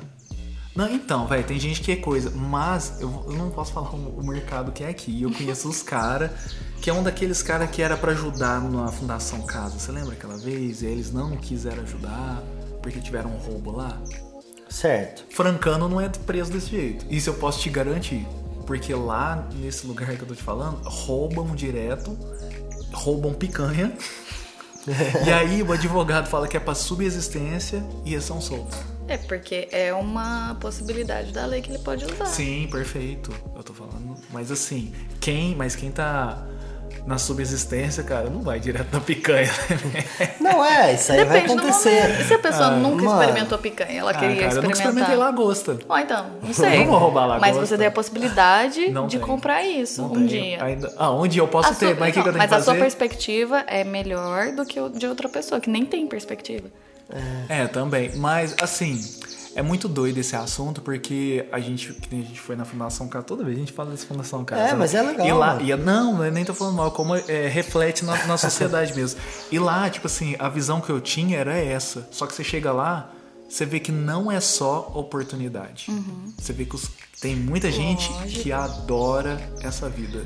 Tipo, Não é, um, tem. é um status tão bom, Uhum. assim, sabe? O que a gente falou de ego, essa coisa. Que é um ego. Da por mesma mais... forma que tem psicopata milionário. Lógico, nossa, não, você E tem só gente que é. é cleptomaníaca. E- Mas você já viu esse negócio de, de, é, psicopata milionário? Que você fez uma pesquisa, velho, tipo de mental. A maioria dos milionários é tendencioso à É, a- psicopatia. acho que a, huma- a humanidade, né, ela envolve isso, né? Essa dualidade de. Não só, né? é Meio complicado dualidade, né? Não existe isso. Tem, claro que tem vários, é, várias camadas, né? Entre o bem e o mal ali. E é a, busca disso, né? Que faz, que forma o nosso caráter, que forma a nossa personalidade e tudo mais. E aí existe pessoas que têm essa essas não, é difícil falar escolha, né? Assim, algumas pessoas Sim. têm no, Ah, no próprio organismo dela, tem, por exemplo, tem um, um seriado Tendência. muito interessante que fala sobre isso, sobre é, um ex-jogador de futebol americano que assassinou um cara que era o melhor amigo dele, O que era Jay cunhado Simpson? dele. Não, um outro mais novo. E o cara foi lá e matou um cara que ele tinha, sem- que vivia com ele, sabe? Era o melhor amigo dele, era irmão da namorada dele, é, da esposa dele, e ele assassinou o cara, escondeu o cara, É o mentiu e dele? tudo. É. E foi descoberto depois, e ele foi preso e foi julgado. E dentro do julgamento dele, né, o advogado é, jogou para um lado da defesa que, é, como ele tinha sofrido várias pancadas na cabeça, né, por conta. Ele também ele tinha uma produção exacerbada de testosterona e isso fazia ele ficar mais agressivo e provavelmente a forma como ele matou que foi no impulso foi por causa da é, dessa desse descontrole hormonal Que desse doido. excesso de testosterona Eu não sei se é na Alemanha que. isso louca. então e isso abriu precedente para Oh. outros é, julgamentos desse tipo É, ele foi, foi condenado, ele até morreu na, na cadeia, ele se matou, acho que na verdade. E ele não foi, não foi é, liberto por conta dessa, desse, dessa defesa, mas a- foi assim, comprovado que realmente ele tinha uma produção exacerbada. Então, Caramba. no Então, julgamento essa ele não agressividade foi... dele. Isso, é, essa agressividade dele, é, mas isso existe Sim, mesmo, com né? certeza. Tem experimentos a respeito disso. Claro que aí envolve um monte de outras coisas éticas e tudo mais. É, é que é, o que abriu de precedente é que eles não prestavam atenção nos é, tanta atenção quanto deveriam no pós dos jogadores. Então você ficava com 25 anos, 26, você ficava velho demais para jogar, 30, e você aposentava. Então você já estava rico e tudo mais, mas as pessoas não prestavam mais atenção em você. Não viam que você tinha é, sofrido essas agressões ali e tudo mais. Quase e- um, um trauma pós-guerra. é, então assim, os traumas pós-guerra, por exemplo, eles só foram começar a ser tratados quando as pessoas começaram a matar as outras, quando começaram a acontecer desastres, assim, quando eles voltaram da guerra. E então precisou acontecer coisas assim, fatalidades, né, para que eles mudassem a, a perspectiva que eles viam isso. Ah, Você já assistiu Mind Hunters? Já, Bom, gosto hein? muito. S- Sabe me dizer se a. Os assassinatos em, em massa começaram a aparecer depois da guerra e antes não tinha mesmo. Essa é informação que tem no seriado, né? Ai, que não não, não tinha o costume de acontecer assassinato em massa, do tipo. O mesmo. O serial killer, no caso, né? Que é aquele porque- cara que mata o mesmo perfil de pessoa, que É porque é um diferente o assassinado em massa. É, assassinado em massa é, é, muita cara gente, né? vai... Não, o serial killer no Serial caso. né? killer. Então, parece que. Eu, é que eu não lembro muito da série, por exemplo, se, vocês- se vocês Mas gostam no dela, pra saber se essa tem informação é real. É. Mas acha? que na, na, na, na época não tinha, eles não estavam acostumados. Essa é a história do Mind Hunters, que eles começam a entender que, que é essa parada que tá acontecendo, esses caras estão matando um padrão de. É de- muito interessante esse seriado. Então, Mas- é, é parecido com isso. Mas ó. sabe o que eu acho que a a nossa humanidade é muito nova ainda. Tipo, nunca Exato. teve dados de Não, nada. Exato. cara, demais. É igual do esporte que você falou. Se for ver o futebol americano, de 1950. 50 anos. Não dá pra Muito fazer pouco. nada. Então, tipo, como cara. é que você vai entender? Tipo, Há uns anos atrás estavam jogando gente no buraco pra lutar com os leão. É, os Isso, gladiadores. pouco tempo Aí sabe o que, que é o doido? É Que nem você falou assim, ó, tem as pancadas na cabeça, né? Que é as concussões que eles têm. Uhum. Aí beleza. Tanto que hoje na NFL, você não, antes os jogadores entravam de cabeça. Hoje não pode entrar mais de cabeça. Hoje é falta. Isso molda. Certo. molda. Só que não é só isso, é igual você falou, ai que foda. Tipo, a pessoa tá acostumada com aquele treino forte, aquela pressão, aquela agressividade. Aí um dia ele aposenta e ele acorda. Aí tá a esposa dele ali, os filhos, aquela rotina, o seu corpo pedindo. Porque assim, a rotina nossa, você- eu tenho certeza, você tem uma rotina, você tem uma rotina, e quando você foge da rotina, desestabiliza tudo. Exato. Agora imagina alguém que dedicou o colegial. Tudo no alto vida nível. toda, né? No alto nível. Desempenho, acostumado né? desempenho físico. Aí é ele o que tá acontecendo na acorda. pandemia agora. Pode usar isso como exemplo também. É, a pessoa é. era acostumada É. a sair, trabalhar, correr toda hora. Que a ficar gente preso trouxe a. Tati, foi isso, aumentou os níveis. Não, não foi que aumentou os níveis de divórcio, é que as pessoas passaram a se conviver, ma- conviver mais. Nossa. É. Se conheceram de fato, né? Se conheceram de fato, Tipo, cara. bom, não, tá- não era pra ser mesmo, né, essa parada. tá cara, errado. É muito doido, cara. Porque assim, eu acho que quem também começou a relacionar na pandemia, cara. Deve é ter pra voado. sempre agora. É, agora é pra agora sempre. sabe que Cara, consegue. Porque se começou na pandemia. Ou se passou pela pandemia numa É, boa, né? é. Pode ter certeza que, para ó, sempre. Nem a pandemia nos separa. fé. Cara, então eu acho que é muito novo, tudo é novo, É. cara. Essa coisa também, tipo, de, de machismo, tipo, agora, essa coisa, tipo assim, de gays, de, de entender o que é gays. Agora tá tendo um assunto muito quente nos Estados Unidos que é os trans, os trans jogar no, no meio de mulheres. Sim, Assim, e, e é um assunto complicado, é muito que polêmico. eu tenho opinião que eu sou totalmente contra. É difícil, cara. É difícil. Não, eu nem sou. Nem Eu- difícil, é, eu acho que, certo. mano, é, é muito complicado, velho. das 30 Tinha que começar a aparecer mais pra criar uma nova. Só pra você entender, das 25 modalidades de atletismo, as trans ganhou 17 É difícil. no é último difícil. ano. É, é, mano, É um doping natural, É cara. complicado, assim, porque. Não, mas por que doping? Porque o doping, se você já é, coloca isso numa, num saco que é antiético.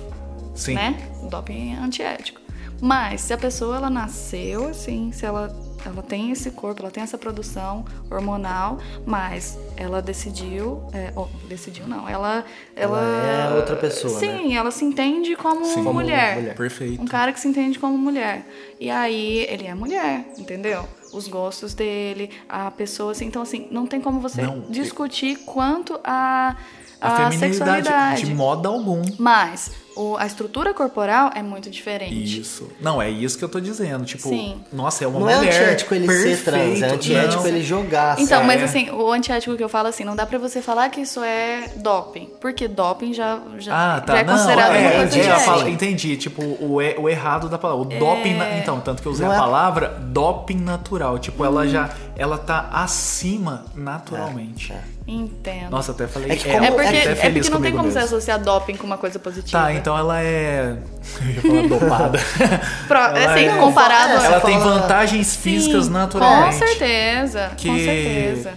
Ó, imagina só, tipo, eu, que a minha estrutura, minha estrutura física é moldada sempre. O- a estrutura Tudo, óssea, óssea. muscular é diferente. A testosterona natural que o meu corpo- Mas também não se aplica a todo mundo. Então, assim, tem, claro, pessoas que, homens, é, que nasceram homens, mas que é, têm uma estrutura maior, mas tem homens também que nasceram com uma estrutura. Sim. Frágeis. Sim. Isso, não tão. é, Volumosas. Isso, exato. Atléticas. Atléticas. Não, mas a gente tá falando de concepções atléticas. Sim. Porque todo mundo que vai pro esporte Por é isso, atlético. então, por isso que tem que ser considerado tudo é, de uma forma bem minuciosa. É, tem que analisar caso a caso, né? Exato. Não, Porque mas não é dá triste, pra Mas não pode ser caso a caso. Então, mas é triste pelos trans que agora, quem tá aparecendo agora é o começo, é o início. Isso. Agora que tá aparecendo o trans no esporte. Eles vão passar por uma Claro, fase exato. difícil. Claro que até tem, as, conseguir. claro que tem as, as intenções de eu sou um atleta, quero viver do meu Claro. atletismo, Aham, do, não, do- do perfeito. trabalho que eu tô fazendo aqui, Complicado.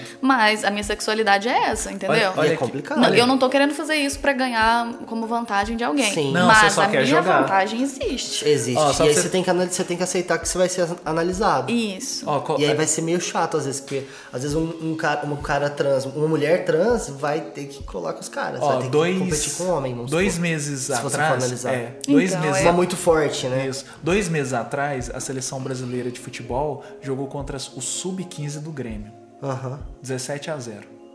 Nossa. Do pro Grêmio, Sub-15. Nossa. E as mulheres adultas. eram as adultas do normal. É, isso é normal, isso é normal. Não, é, Direto e faz reto elas tomam sacode. É normal. É normal por quê? Por quê? Estrutura física, sub-15. Mas, mano, 15. cê- oh, tem mulher que pratica fisiculturismo, velho. Mas Mano, se você colocar peso, Mas peso. será que não falta às Ó, vezes? Mas Vamos não só- é uma, uma, uma grande. Não é uma grande população ali de Não, mulheres. sim, Põe sim. Eu agora- falo assim, se elas podem praticar o fisiculturismo, será que não. Será que, tipo. Ah, Mas é, demais. mas é o que eu vou falar. às vezes eu vou ter- Fisiculturismo é, uma, é um estímulo diferente pro futebol. Não, eu entendeu? entendi, Não tem mas como. eu digo, se elas chegam naquele porte, Ah. por que, que uma mulher jogando futebol não pode chegar num Porque porte você não físico consegue muito jogar, alto? ué. Você tá doido. Você tem Você que ser trava. mais. Olha, ó, eu tô com 90. Eu vou jogar, eu abaixo pro 8-4. Não, eu sei, não mas eu aguento falo, jogar. a mulher não consegue chegar no nível de. Não no nível, mas. Físico? Elevar o nível físico dela? Consegue, mas não, não de um homem. Senão não precisaria ter essa diferença. Ó, Entendi. só pra você ter base, o- esse final de É, semana é teve Israel Adesanya versus Ian Blachowicz. O Blachowicz, ele é da, do peso meio pesado, 93. E o Adesanya, ele é 84. Aham. E o Adesanya é de baixo. Ele desafiou, isso acontece, sabe? Quando quem, o meu Conor já jogou, lutou duas categorias. Ele sobe o peso. E o Adesanya não quis subir. Pode, pode abrir de boa. O Adesanya falou assim que ia lutar com o peso dele. Falou, não, não vou ganhar peso. Só que ele ganhou. O Blachowicz pesou 93 e o Adesanya 90. Só que no dia da luta, o Adesanya tava com os 90 e o Blachowicz de comer e hidratar tava com 102. O, Bla, o não é tão habilidoso quanto o Adesanya, mas o Adesanya chutava o nem um- mexia. era amor. Então, É. essa lá, tipo assim, é um assunto tão da hora que lá ficou provado o porquê precisa ter essa divisão dos pesos. Interessante. Porque a força Faz de um sentido. é a outra. Então, eu acho que assim, eu acho que é Mas um comentário isso já mais existia. Você só entendeu isso agora, mas Não, isso já sempre. existia. Não, por isso que já se- é, Sim. sempre existiu. Tem um motivo.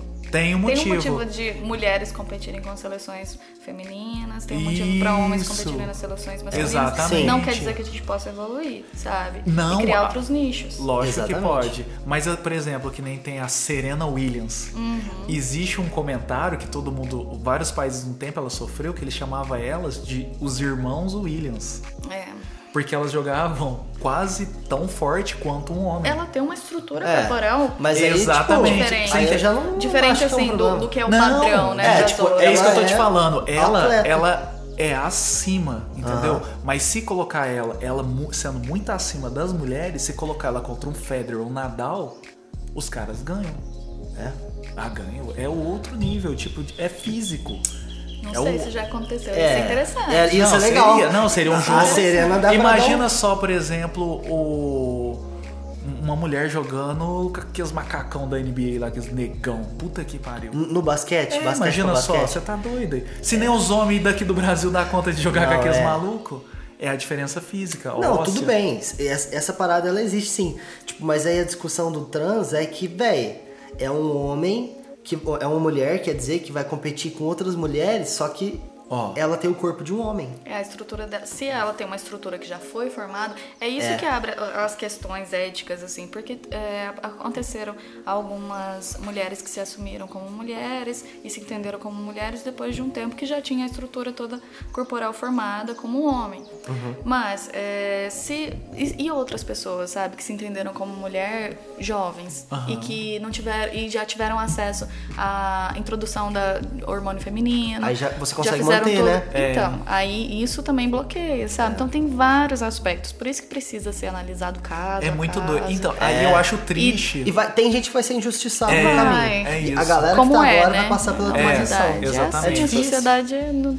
Assim, ó, só, só uma volta. Você, você acredita que uma mulher tomando testosterona, Ah. que ela se entende como homem, chegaria num nível físico, por exemplo? Não sei, porque já teve. Se já. Não, então, precisa não, testar. Não sei, não sei. Tem a, Mu- a Vai Mulan. ficar sabendo. Mas Mulan é mulher, filho. Então, mas a Mulan lutou ela, na é, guerra. ela é a braba. A que matou o Sauron. Então, mas isso daí, isso daí, ó, isso daí a gente vai ver agora, o futuro. É muito Ela não doido. matou o Sauron, não. Foi outro personagem. Não, foi uma mulher que matou o Sauron. Mas não era o Sauron. Não era, lá. era o. Ah, é verdade. Era um dos, dos guerreiros lá, Aquela negros. cena é brava, você viu?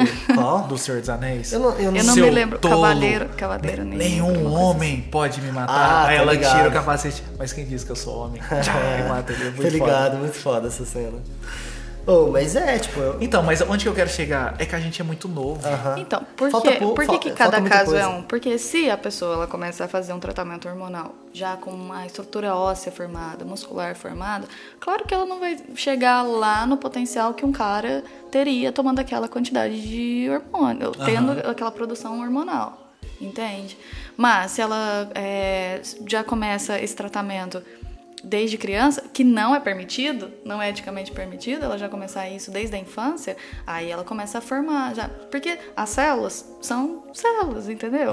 Então ela tem uma genética por trás disso, mas se você estimula uma célula a produzir um, um hormônio específico, vai dar um resultado que é esperado. É satisfatório do quê? Então, Olha é- da é hora, só te relativo. interrompendo. Nós começamos esse assunto diante da bióloga, mano. Do Mas- quê? De uma bióloga. Genética. Não, sim, tudo Que bem. dá- Não, mas é isso. Não, tipo mas- assim, eu comecei. fala. É, chegou nesse assunto, eu nem lembrava mais que você era doutora. Tá bom. Foi fluindo, Foi fluindo. oh, mas é muito doido. Tá, aí vou, agora eu vou te destrinchar. Beleza. Não, porque você olha que foda. Mete a faca. Mente a faca. Eu, beleza, eu acredito nisso. Tipo assim, ó, a pessoa vai tomar, não teve a construção genética e tudo mais. Só que no esporte, geralmente, uma pessoa que se torna campeã, ela já começa já a treinar desde os 11 anos. Exato, mas também, é, além do treinamento, é, tem várias coisas que podem facilitar, assim, entre aspas, é, essa construção muscular, essa construção é, da- do tecido esquelético. Então, Sim, mas assim, como que eu. Nossa, eu, eu tenho que falar. Eu sou contra. Mas assim, eu, eu, eu, fala? eu, eu, vou lá eu, onde que eu vou mas chegar agora? Por exemplo, uma criança falar que já é uma mulher, entendeu? E aí ela toma Ah. hormônio desde criança. É, Ah, é mano. foda. Mas não, eu assim, sei, é contra. mas você não vai. Mas não que é existe. Não, mas eu tô falando de mim, gente. Quem, Não, que, mas- quem mas que for lá Mas pode se, co- mas se a Não criança pode, falar não. que é. com- Se a criança falar que. Não já tem crianças que já se Não, entendem? tem uma Não. idade é, Ah. mínima para você começar o tratamento hormonal. É, não, mas tem eu um tratamento psicológico. Isso. E tem toda a, a mudança social que você pode. Uhum. Que, que as famílias né, que têm é, filhos trans fazem para adaptação É, da mas eu- criança. mas eu falo assim, de Mas o menor- hormônio mesmo tem uma idade limite. Ah, eu não, tá. não tenho certeza quanto à idade limite, então não vou É, nem me não é tudo falar. jogado, tipo, igual. É. tipo, às vezes a galera. A gal- é, mano, tem uma galera que hoje tá trazendo informação na internet que é tudo meio que jogado, né? Mas quando é um caso igual esse, as coisas são pensadas por Exato. cientistas. É porque assim as pessoas elas acham que as informações elas surgiram. Assim, Aham. ai, hoje deu na minha Kit cabeça. gay! Hoje deu na minha Kit cabeça. gay! É, exato. Deu na minha cabeça que eu quero ser homem e tudo mais. O meu filho, eu vou, eu vou tornar meu filho. Culpa da Globo. Então, e não é assim, é tudo construído à base de estudos e tudo mais. Então é tudo muito bem embasado. Além de estudo na área científica, estudo na área de ética. É, então comportamental. Cara, é, mas eu sabe? falo porque assim, ó, igual aquele dado lá que a gente vi, eu vi, né, que tava falando pra vocês, que é dos procedimentos estéticos. Hoje tem clínicas que estão aceitando as crianças de 13 anos fazer procedimento estético. Aí depende, né? Assim, se tá sendo aceito, por que que tá sendo aceito? Aí cabe a você estudar o porquê, não julgar porquê. É, tem Não, um não, mas tão- o que eles estão Se é, levando, o procedimento estético é levando com o filtro do, extra- do Instagram. Esse é o procedimento Ah, estético. tá. É aquele lá. Ah, mas aí não, já é cor- outra parada, Não, não né? é cortar a orelhinha aqui, Não, sei. orelhas de abano. Eu não, não não é isso. Ah, não, Cresceu- mas você fala. Porque Cresceu- você tá falando que cresceu por conta do Instagram, né? Não, é, lá É foi. isso. A pesquisa foi essa. É, o ano passado, 2020, as, as cirurgias plásticas aumentaram 534% entre jovens de 13 a 18 anos. Hum. E a maioria esmagadora, isso dentro do Brasil. Tava buscando padrões de padrões de filtro. filtro do Instagram. Entendi. Então, eu sou assim, É, mas- totalmente contra, velho. Como é que você deixa uma criança? Como é que os pais me levam um moleque de 14 Ah, anos? Mas você entende, assim, que esses movimentos, assim, é como a gente estava conversando aqui antes, a humanidade, ela é relativamente nova. Aham. Os, as relações intersociais também. Então, tudo que acontece, assim, de novidade, tanto para bom quanto para ruim, é, elas vão determinar coisas no futuro também. E se você não tem precedente para isso, as pessoas ficam perdidas, não sabem como agir. É. Então, se não tinha antes ah, crianças de 13, 16 anos fazendo tratamentos estéticos é porque também não existia o, filtro do Instagram. Então a gente tem que lidar, se adaptar. É tudo, uma, é tudo adaptação. É, sabe? daqui a Ah, pouco faz vai filtro poder. mesmo. É, não, tipo, sei eu, lá, eu. Ah, penso que aí. se. É porque é foda, né? Mas eu penso que, mano, liberdade, saca? É, Então, é isso aí. Mas Mas- eu acho que isso, assim, acontece agora e a gente tem esse impacto tão grande porque isso está acontecendo no nosso tempo. Mas daqui a alguns anos, por exemplo, pode ser que a gente esteja vivo ainda ou não, a gente vai olhar para esse movimento, vai olhar isso escrito numa revista. Ah, vocês lembram quando as crianças... E, Nossa, então, Ah, hoje em mas dia tipo isso, né? usam Você- isso como exemplo. Mas Mas, você- é porque a gente não tem exemplo ainda pra Mas usar. você é bióloga, você sabe que já tem aquelas pesquisas genéticas onde que você escolhe até o olho da criança antes de nascer.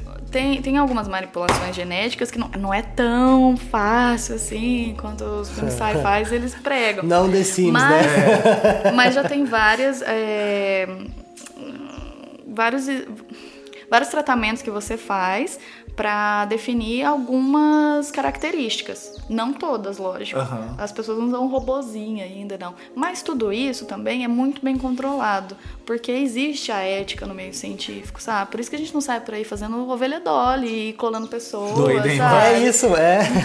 Exato, é muito, é- esse caso da ovelha é muito foda E o choque pensar. que foi, hein, velho? Porque não é Nossa. realmente assim, mano. Clonar já não é uma coisa tão difícil pro ser humano, assim, Não, igual. a clonar ovelha. técnica existe. Sim. E teve até aquele assunto polêmico que aconteceu na China, no Japão, não me lembro bem, de um cientista que ele chegou a clonar um bebê, sabe? Ele fez a técnica e aplicou isso. Ele falou que usou. Eu, eu nem me lembro mais o que foi o desenrolar dessa história, mas é, foi um. Nossa, uma E o coisa. clone ficou. Então, eu não me lembro mais, vou Pô, pesquisar depois. é Até lembrei disso agora, assim, Porque na, aí na você conversa. entra numa parada de tipo assim, e aí, o que, que faz com Oh, esse Mas bicho? ele Mas- foi, ele foi excomungado, né, da, da sociedade científica. Por quê? Porque isso não é, Totalmente Oh, antiético. mas não existe, sabe? E ele e depois descobriram que isso era uma, ah, lembrei. Depois descobriram que isso era uma jogada de marketing que não tinha acontecido Ah, e tudo bom. mais. Aí outras pessoas vieram com aquelas eh, histórias mirabolantes. Ah, não, porque falaram que era jogada de marketing, mas realmente existiu. Oh, mas assim, ó, na, Entende? Então, conspiração. é a Pode- teoria pode da ser, pode ser não, também, às sinceramente, vezes. você acha que os Estados Unidos, China, Rússia, esses caras no, no mausoléuzão lá não faz? Ah, não, alguma de verdade. alguma coisa Olha, faz, alguma fazer coisa faz. ciência é muito. depende de muitos fatores, sabe? Então, você depende de equipamentos que são caríssimos. Você depende de, por exemplo, se você vai fazer um estudo com um animal, você depende de que o seu projeto seja aceito por um, é, uma comissão de ética que é formada por outros cientistas também, que tem também essa ética muito forte, assim, e tem protocolos que você tem que respeitar. Então, eu não duvido que exista laboratórios de fundo de quintal. Isso com certeza Não, é existe. sim, sim. Da Mas- mesma forma que existe abatedor, que existe laboratório clandestino para droga e tudo mais. Mas a ética mesmo avançada, aliás, desculpa, a ciência mesmo avançada que produz resultados assim é, avançadíssimos que saem na Nature, na Science, elas dependem de outros laboratórios. Sim. Então é, é impossível uma pessoa criar algo assim sem ter. É, chamar atenção, sim. Sem chamar atenção, sem ter nenhuma cobertura, sim. sem. Uma hora vai à tona. Isso. Não fica tanto tempo encobertado. E eu assim, assim. ó, deixa eu sonhar, hein? deixa eu sonhar. sonhar, deixa eu sonhar, com sonhar comigo. tipo assim, eu acredito, cara, que assim, os americanos, não sei, velho. Porque assim, tudo que a gente tem, entre aspas, de bom, primeiro foi pra guerra e Sim. depois desceu pra não, gente. a guerra evoluiu pra caramba. É. é. O jeito que a gente vive é Sim. muito por conta tipo da assim, guerra. é igual se for, for pensar o, o avanço que o Hitler deu pra ciência. Não ter... foi ele, foi o tempo que aconteceu. É, sabe? mas ele teve Não, assim, cabe... matéria ele tinha humana uma, ele tinha uma cabeça não. meio Elon Musk também. É ele tinha assim, ó, a cabeça meio tipo assim. É que uma vez eu fui Não, numa... mentira, não é Elon Musk que ele tinha. É que quando você fala assim que por causa dele, É, entende que a entendi, intenção que dele era Não, essa. cacete, foi, Mas não cacete. foi. O objetivo cacete. dele era dominar o mundo. O Não, momento, com certeza, o momento mas, da assim, guerra é um grande momento para avanço científico. O, é, o avanço entre assim, ó, o que ele fez de teste Uhum. nos judeus lá assim, tudo mais que se descobriu, né? A Bayer que, que diga e tal também. complicado. Complicado, né? Monsanto. E aí. aí, tipo assim. Foi muito. Como é que fala? Um avanço muito grande, sabe? Que, que, que, que aconteceu. Então eu acho que, por exemplo, existe laboratórios, eu acho, eu tô sonhando aqui. Que os caras fazem esses testes doidos aí. Então, mas e achismo nunca é justo. É, não, É, mas mano. eu já tô sonhando. Não, não eu mas pensa, sonhando. cara, vamos, tô vamos trazer pra uma parada então assim, ó. Você Ah. quer pensar no- numa conspiração. Beleza, a gente tem casos de conspiração, por exemplo, aquele caso do Snow lá, aquele cara que. Snowden. Que, Snowden, isso, que é, delatou Divulgou a galera, lá, divulgou que tava tendo o, a, espia- a espionagem do governo. Mano, com certeza o governo tem dessas. Uhum. Principalmente nos Estados Unidos, que eles têm muita coisa ultra secreta lá. Mas tem o bagulho da ética que talvez não deixaria fazer coisas igual a gente tá falando aqui dentro da ciência, do tipo clonar uma criança, ou mexer com, às vezes, um. Sei lá, um. criar um- um- uma espécie, sei lá, vamos supor, tipo, Entendi. desse tipo de coisa meio mirabolante. É, Acho difícil. Eu viajo porque, assim, ó, lá na China tem um, assim, um documentário de esporte e aí eles faziam já na barriga da- das mulheres, coletavam o material genético da criança e já viu o potencial esportivo que ela poderia ter no futuro. É, tem toda, toda É. E aí um a criança- cálculo que é. dá pra fazer baseado na genética, sabe? Isso. E os pais já se comprometiam com o governo. Beleza, minha- meu filho vai ser ginasta. Ah, Meu filho vai fazer alterofilia. Ah, Isso aí é coisa de comunista, né? Louco, mano. É. por isso que eu falo. Não, mas isso daí vai ter, cara. A gente vai ter que continuar tendo esse tipo de parada aí pra sempre, se você quer saber. É muito. É, cada Não, um é cada, sonhei, Mano, o ser sonhei. humano é, uma, é um bagulho assim, ó. Cada um é cada um, velho. A gente não tem nada em comum. A gente não vive mais em, em sociedade igual, igual vivem os animais. É, por que isso tem- que a ética ela tem que avançar junto, Sim. sabe? Por- é, antes eu era eu não, não gostava muito de filosofia, né? Eu, eu tô falando isso agora porque eu acho que a ética ela envolve muito isso, né? Você o pensar do- dos mecanismos, né? do porquê que você está fazendo, qual que é o objetivo final daquilo. E a filosofia da biologia é muito interessante e cai dentro dessa também, da, desse nicho da ética. E aí eu conheci um, um amigo meu que ele é doutor em filosofia, formou na Nova Scar, o João Paulo, um monte de gente fina também. Alô, João Paulo. E. Ele e é da aí- Grécia? Não. Então, não. João Paulo. o grego. Falou João Paulo. João Paulo. João Paulo. João Difícil. Statopoulos. Ele é de Franca, ele é de Franca, ele é muito, muito gente boa. E ele, assim, conversando com ele, porque antes eu tinha esse preconceito com filosofia, porque eu achava que era uma coisa muito de snob. Eu falava, nossa, gente, que coisa chata. Você era muito cética? Aplaudidor de Sou sol. muito Você cética. é Agnóstica. cética ainda. Eu ia te Sou. perguntar Você é isso. mas- agnóstica, né? Sou agnóstica. Mas o meu ceticismo também foi, foi é, Você acredita melhorou em um brandeando um pouco, assim, conforme fui entendendo outras Você coisas. acredita em sabe? signo? Não, Ah, bom. não. Eu acredito. Eu, eu, acredito- eu sou cética. Signo de ser? eu acredito, assim, que eles foram criados É, a tem partir de coisas que são relevantes, sim. E que eu acho muito engraçado, sabe? Signo. Então, assim, quando eu vejo alguém falando alguma coisa. Eu sou do signo de Aquário, por Qual que é o seu exemplo. ascendente? Não sei, mas a zoando. sabe. É Uma vez ela fez uma usar. pastral lá do meu, do meu nascimento e tudo. Eu tenho uma pasta. Mas eu Você não, tem? não Tem, me mano, lembro. desde Quem é? aniversário. Eu tenho uma amiga minha que ela é meio bruxinha, tá ligado? Aham. Meio bruxinha não, ela é bruxa. Ela é bruxa. Sério mesmo. E ela lê o tarot, lia pra mim tarot toda quarta. Legal. E é uma coisa interessante, porque assim, se você for parar pra pensar é, como isso veio parar aqui, é, é, veio de uma população que não acreditava exatamente nisso que está acontecendo aqui, na leitura da carta, para ver que qual vai ser a sua sorte amanhã, ou no horóscopo que é falado no rádio para ver que cor que você tem que usar hoje. Mas aconteceu e ela foi formada com um intuito histórico, né? Assim, para a população naquela época, eles precis... eles não tinham acesso às informações que a gente tem hoje. Então eles precisavam Precisava de respostas, fazer- né? isso, eles precisavam se basear nos astros para navegar, para entender melhor as estações, é, para entender por que alguma população ela crescia mais em determinada é, estação do que outra, sabe? Por que, que às vezes uma criança estava passando por um- uma doença ali, é, não ligada à astrologia, mas ligada a como a astrologia influenciou no clima ali daquela região, sabe? Sim, sim. Então isso foi sendo passado e chegou. Mas hoje em dia a gente não precisa disso. A gente porque exagerou, a gente tem, né? É. Também. A gente Mas- passou do Cresceu. limite. Mas, mas então, é tudo fica como se fosse um telefone sem fio. Porque É. é, um telefone sem fio de gerações, de milhares de anos, entendeu? Pensa, cara. Então, se numa roda de telefone sem fio a informação que ela foi iniciada chega lá na outra ponta totalmente distorcida, quem dirá de anos, sabe? Cara só queria colher abóbora, né, mano? Só queria colher a abóbora. e agora é a cor que você deve usar no dia. Cor de Que abóbora. telefone sem fio mais louco, né? Mas não é pra menos também, igual você É falou. me- a mesma são gerações. coisa. Se a gente faz um telefone sem fio de 10 pessoas, já vira. Uma coisa muito engraçada que o pessoal me pergunta é se eu acredito que o homem veio do macaco, sabe? Então, Isso- nossa, é é verdade. tão Essa parada aí tá complicado foda. de explicar isso, sabe? Porque envolve as questões religiosas também e tudo mais. Mas quando a gente fala em evolução, em processo evolutivo, é, é em milhares de anos. Então, se você, Não cai a se ficha, você né? entende, se você pega exato, e como que você vai explicar milhares de anos pra uma pessoa que vive 60, 70 Não dá, anos? não dá. O que ela, Se já o que a viveu gente vê- principalmente pensando o contrário, é ainda mais. o que é muito abstrato pensar nisso, sabe? A mesma coisa quando eu comecei a estudar é, genética, por exemplo. Você pensar em como que acontece uma, uma mudança é, no, Como que um lobo numa viu um célula chihuahua? e tudo mais, é, por, por um processo ali em um par de base, que é uma- um componente químico ali, e muda totalmente o resultado, sabe? É muito abstrato. Pra entender isso, eu tive que fazer vários esquemas, vários desenhos, ver vários vídeos.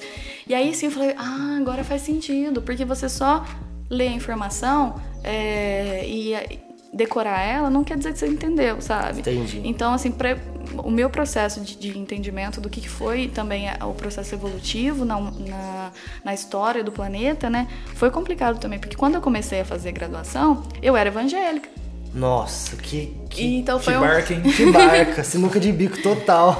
eu, eu, eu fui espírita durante muitos anos, né? é, Por conta da minha família. É, a família da minha mãe ela é espírita, então eu sempre seguia junto, eu ia nos, é, nas reuniões que tinham, né? Nos centros. E quando eu, fiz 12 anos, eu é, fui convidado por uma amiga ir numa igreja evangélica. E eu fui lá, eu gostei. E eu comecei a seguir.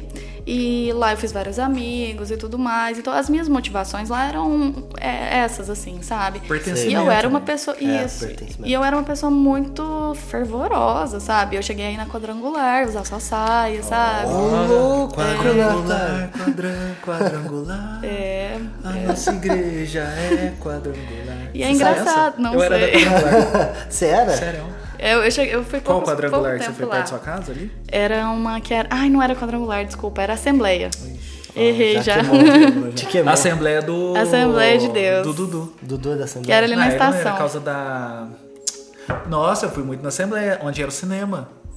Onde era o box ali, o Magazine Luiza. Ai, eu não sei, você é mais Sabe o. Magazine Ah. Luiza? Eu- é do Itaú? Não, Não, sabe o é Magazine ali na Luiza, estação. estação? Ah, na estação. Ah, sei. Subindo ali, sei, sabe? sei, sei. Antes do Aí você daquela descia rotatória. ali, Ah, ali. tem muitas hoje, né? Tem, mas era gigantesca lá. E na, eu ia em outra igreja, que era só da justiça, sabe? E lá eu participava do grupo de teatro, é, eu participava do grupo de jovens que tinha assim na igreja. Eu fazia jejum, eu ia orar no monte. Então era uma Ó, coisa bem. É o seu cliente aí, mano. biologia? E- É biologia, a sua faculdade de biologia? Isso, a minha graduação em Ciências Biológicas, bacharel. Eu, é, eu sempre gostei muito dessa, dessa área que envolvia ah, biológicas, né? E o meu intuito inicial era fazer medicina. Ah, tá. É, não só porque eu gostava, mas porque eu queria ser rica, sabe? Eu queria ter uma vida melhor. Quem não, né, mano? É, isso, galera. É isso, Brasil. Diga aí. Exatamente. Mas eu também, é, aí na igreja, olha que engraçado, na igreja, uma vez teve uns missionários que foram lá, que eles faziam um trabalho voluntário na África. E aí eles foram lá falar sobre o trabalho voluntário, que a gente tinha que se voluntariar também e tudo mais. E aí eu comecei a, a ver informações a respeito do Médico Sem Fronteiras. E aí eu falei, nossa, eu quero ser uma médica sem fronteira e tudo mais. Mas aí depois eu fiquei sabendo que Médico Sem Fronteiras não ganhava, né? Que era só voluntário mesmo. Sem fronteiras. É. Não é. E sofria Sem mesmo. salário. Não é férias. E outra coisa, além disso, sabe, é, do, do salário, é, eu não tinha como pagar a faculdade. E aí eu descobri que a faculdade era muito cara e que os livros eram caros. Aí eu falei, beleza, então eu vou tentar uma federal. Mas para você tentar uma federal, você precisa ter uma estrutura é de ensino muito fodida, sabe? Então eu comecei a fazer o cursinho da Unesp e tudo mais, mas e, e eu sempre fui de, de escola pública, né? No tempo que eu, eu estudei no Pestalozzi até o terceiro ter- até o terceiro ano e lá eu era bolsista porque a minha mãe trabalhava e tudo mais, então eu e meus irmãos nós sempre foram, fomos bolsistas lá. E eu fui expulsa na terceira série. Cara. Aí, ó, acabou Bicho, com o sonho. Quase que, quase que o sonho morre ali. Falei que você Por que, que você foi expulsa? Porque eu bagunçava demais. Cara, pra ser expulsa porque bagunçou Nossa, demais, é. tem que ser muita bagunça. Cara, eu- nem eu Tem fui coisa aí que a gente não sabe. Matou um menino lá dentro. Na caixa d'água. Eu fazia a professora o chorar, coitada. Secou o corpo. Quando você começou, já o Gente, estamos né? aqui pra fazer a aula de anatomia, mas nós não temos hoje o corpo. Tem o Rafael Não, aqui, ó. Porra, filho. junto. Menino, você é Mas eu, eu fazia a professora chorar lá, coitada, a professora, a tia Flávia lá. Desculpa, tia Flávia. Fazia ela chorar, ia pra diretoria, porque eu conversava demais. Aí tirava nota baixa nas provas, porque eu não prestava atenção na Nossa, aula. é da terceira série, gente. Na terceira série. Então, assim, eu fui convidada a me retirar, né, da escola. Interessante. Os, os diretores lá da escola falaram assim, olha, sua filha é bolsista e tudo mais, para meus pais, né? Mas ela não tá prestando atenção, ela tá criando problema, não sei o que, não sei o que. É, seria melhor se ela saísse, né? Vamos, leva embora. Vamos dar um jeito aí. E aí, aí meu pai me perguntou, né, na época, se eu queria continuar, porque ele falou assim, olha, se você quiser continuar, a gente dá um jeito. Te bate. Te educa.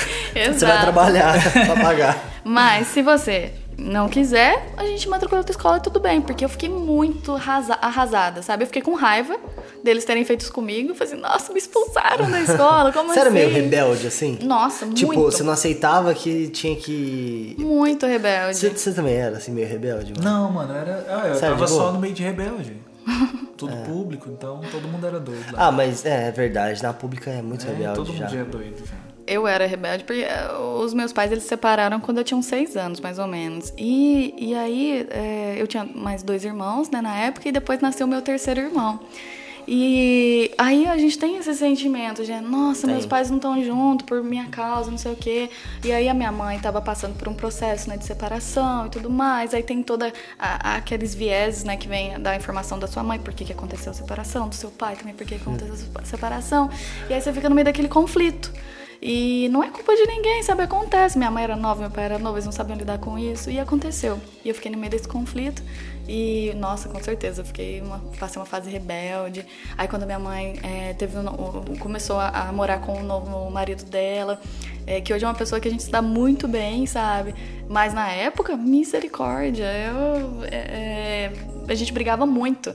E, e aí com acho que foi com 12 anos, não, é, foi com 12 anos, eu fui morar com a minha avó, que morava na casa do lado, assim, da casa da minha mãe. Minha mãe morou muito tempo numa casa que era dos meus avós, só que era era uma casa cedida, sabe? Não era própria dela.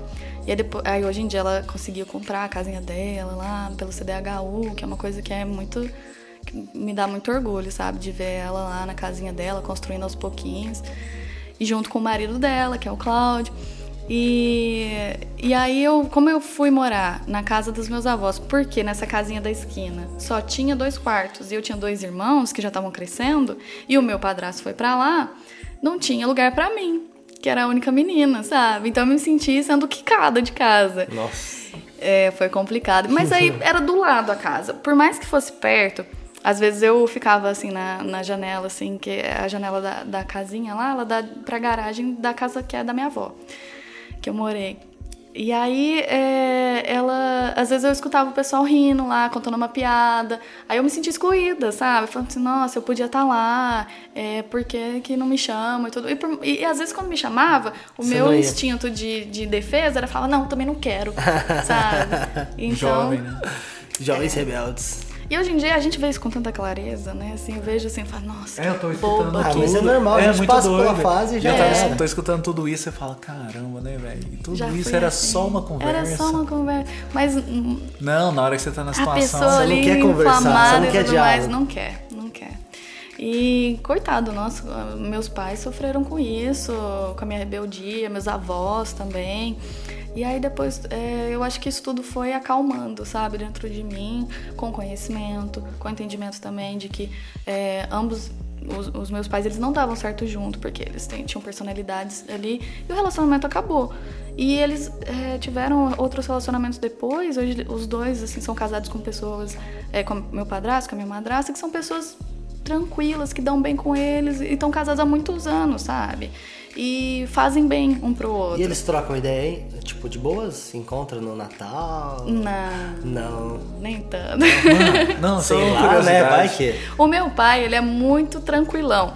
É, assim, então por ele ele encontraria e tudo mais, né? Mas a minha mãe, ela ela passou, né, por, por coisas assim muito fortes, né? Então eu entendo o porquê dela não querer. Uhum. Não julgo, não acho que que eu no lugar dela faria diferente, mas ela não quer, e é uma escolha dela, e tá é, tá tudo bem. Suave. É. Pô, meu pai e meu padrasto, mano, eles eram meu amigo. Achava absurdo aquela. eles faziam churrasco junto. Eu chegava em casa e ficava puta, falando, mano, que palhaçada é essa? minha madrasta lá conversando com a minha mãe, falando mal de mim, e eu puto, aquela situação. Falei, mano, não é pra vocês ser amigo, não. Vocês têm que se odiar, velho. O que, que vocês estão arrumando? É muito doido. É. O, o, meu irmão mais novo, que é o Thales, eu conheci ele é, e ele já tava com.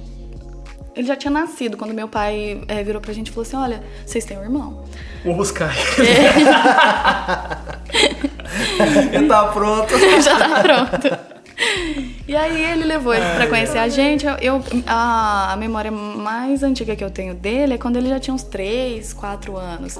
Então, a primeira coisa que você vê assim, assim, hum, beleza, tem uma pessoa para brincar, mas meu pai mora com ele, então eu tenho um ciúme ali, né? Lógico que tem um ciúme, lógico que você queria estar ali, que você queria que seus pais, seus progenitores estivessem juntos, né? No momento que você é criança tudo mais, para te acompanhar. Mas hoje, meu irmão é o meu melhor amigo. A relação que eu tenho com ele não é tão, pro, é, é, é tão profunda mais do que com os irmãos que eu cresci sabe? Legal. Porque é, por outros motivos também, né? Meu irmão mais velho tá em São Paulo hoje em dia, meu irmão mais novo mora aqui, mas ele tem a filha dele, a família dele e tudo mais. E esse meu irmão, então, é, ele, ele é mais novo e não cresceu junto comigo, mas a gente compartilha de tantos valores que são parecidos e a gente Sim. ficou assim, se aproximou muito. É... Então a gente sai junto, sabe? Que é uma coisa que eu não, faria, não fazia com, os, com outros os outros irmãos. É, e eu tenho essa oportunidade de ter isso com ele. Então, por que não? Outra coisa que aconteceu também é do, meu pai eu, depois que eu voltei da Inglaterra, a gente se aproximou muito. A gente, nossa, é, viramos melhores amigos. E uma coisa engraçada que ele falou pra mim foi que se ele me conhecesse antes, se ele soubesse que eu era tão legal, ele tinha me conhecido antes, sabe? Então, assim, eu com 31 anos. Ah, mas eu acho que, tipo assim, naquele momento você era outra pessoa. Sim, com É, certeza. É, tipo, e seu Mas é pai uma- também era outro. Mas é, é exato, é o exato. momento É certo. isso que faz a gente entender por que, que as pessoas têm atitudes em determinadas situações, né? E quando a gente tá nessa fase rebelde, a gente não entende nada disso, a gente só quer que as coisas aconteçam ali no momento que a gente quer e pronto. Nossa, se, não, se acontece diferente, é, o caos. A gente acha que o mundo é mais fácil. Sim. Ah, não, é só fazer isso, ó. Resolve. Não é assim. É. Mas o diálogo resolve. E aí eu fui expulsa da, da terceira série. fui expulsa, aí eu acho que caiu uma ficha também nessa época, né? Eu falei assim, nossa, eu não quero ser conhecida como a, a pessoa ruim da escola. Aí eu fui estudar no Jerônimo Barbosa, né, na quarta série. E aí eu comecei a, a ver que se eu me aplicasse, sabe, se eu quisesse, eu poderia ser um- uma boa aluna. É, aí eu ganhei o, na quarta série lá um, um prêmiozinho simbólico que tinha de melhor aluna da sala. Aí eu fui pra quinta série no Otávio Martins, Puta. que é uma escola violenta. Assim, eu não sei Otávio hoje em dia. É, né? Você tava falando outro dia do Dudu também aí. Ah, Eu estudei no Otávio Martins da quinta até a oitava série, sabe? Até o começo do. Não, mentira, até o primeiro colegial eu estudei lá. E lá foi um marco pra mim, sabe? Apesar de ser uma escola que é, é- tem esse perfil, né, de estar tá ali entre bairros e ser ter, ter assim, um público agressivo, né? Tem, tem esse histórico de agressividade. Nossa, tinha professores lá que me ensinaram muito, muito, muito. A tia Sandra, nossa, a Sandra era demais. E com ela, ela assim, é, me ajudando, me apoiando, a tia Edna também, da matemática, a Heloísa Helena, nossa, foram pessoas muito importantes Grande assim na minha vida. Teve aula com ela também? Não, é do Magazine Luiza. Não, é outra Heloísa Helena. Ótimo. É outra. E não só ela, sabe? As tias da, da cantina, da cozinha também, sabe? As inspetoras lá, Te marcou. a diretora, assim, tudo isso, assim, o, o pouquinho que elas vão plantando, assim, no dia a dia, é, a gente vai lembrando, sabe? Tanto é que eu lembro o nome delas até hoje. Eu sou uma pessoa que sou horrível pra guardar nome. É, e eu. A gente tem essa. é, A gente guarda momentos que são importantes. Sim. E se não é tão importante pra você, é deletado ali no HD ou fica em um arquivo bem distante pra você acessar. E elas são pessoas que eu guardei esse nome, que eu guardei essa história. Eu ganhei na quinta série o EPTV na escola, sabe? Aí eu fui lá con- conhecer EPTV. Aí foi, nossa, um momento muito legal da minha vida também. E aí eu comecei a ent- a entender que com esforço eu poderia chegar lá. Porque pra Ah, mim. aquilo ali te deu um start. Ir tipo, pra Ribeirão. Putz, ó, cheguei na, na nossa, aqui. no, no shopping lá Foi de na Ribeirão. redação? Foi, na redação. E no shopping de Ribeirão, pra mim, nossa, quando que eu ia sonhar ir no shopping de Ribeirão, sabe? Era uma coisa Que magnífica. loucura. Conhecer PTV, minha mãe comprou roupa pra eu conhecer PTV, sabe? Legal. Então foi uma coisa assim, é, marcante. E aí depois, no, no primeiro ano, eu comecei a ver que ah, o Otávio Martins já tinha dado tudo que eu poderia aproveitar lá de oportunidade. Uhum. E eu conheci uma outra escola que tinha mais que poderia me dar mais oportunidades. Que era pública também. É que é o não? industrial.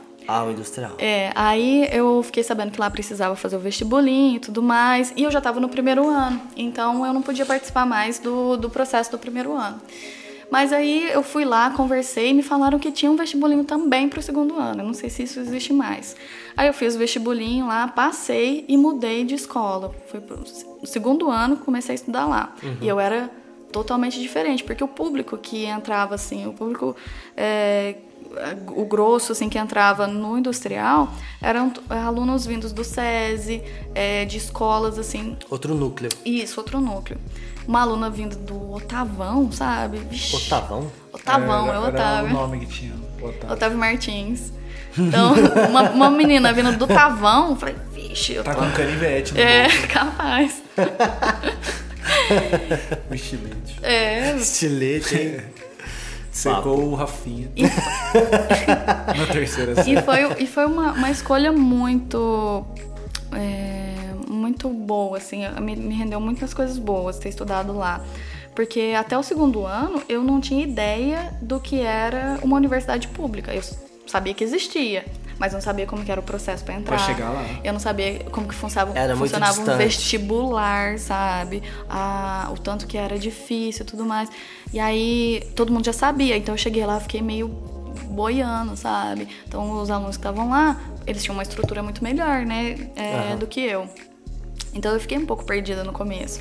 Eu já tava numa física avançadíssima lá, sabe? Matemática também, português. Eles falavam sobre é, livros, sobre literatura, que era lindo, maravilhoso, mas não era a minha realidade no Otávio.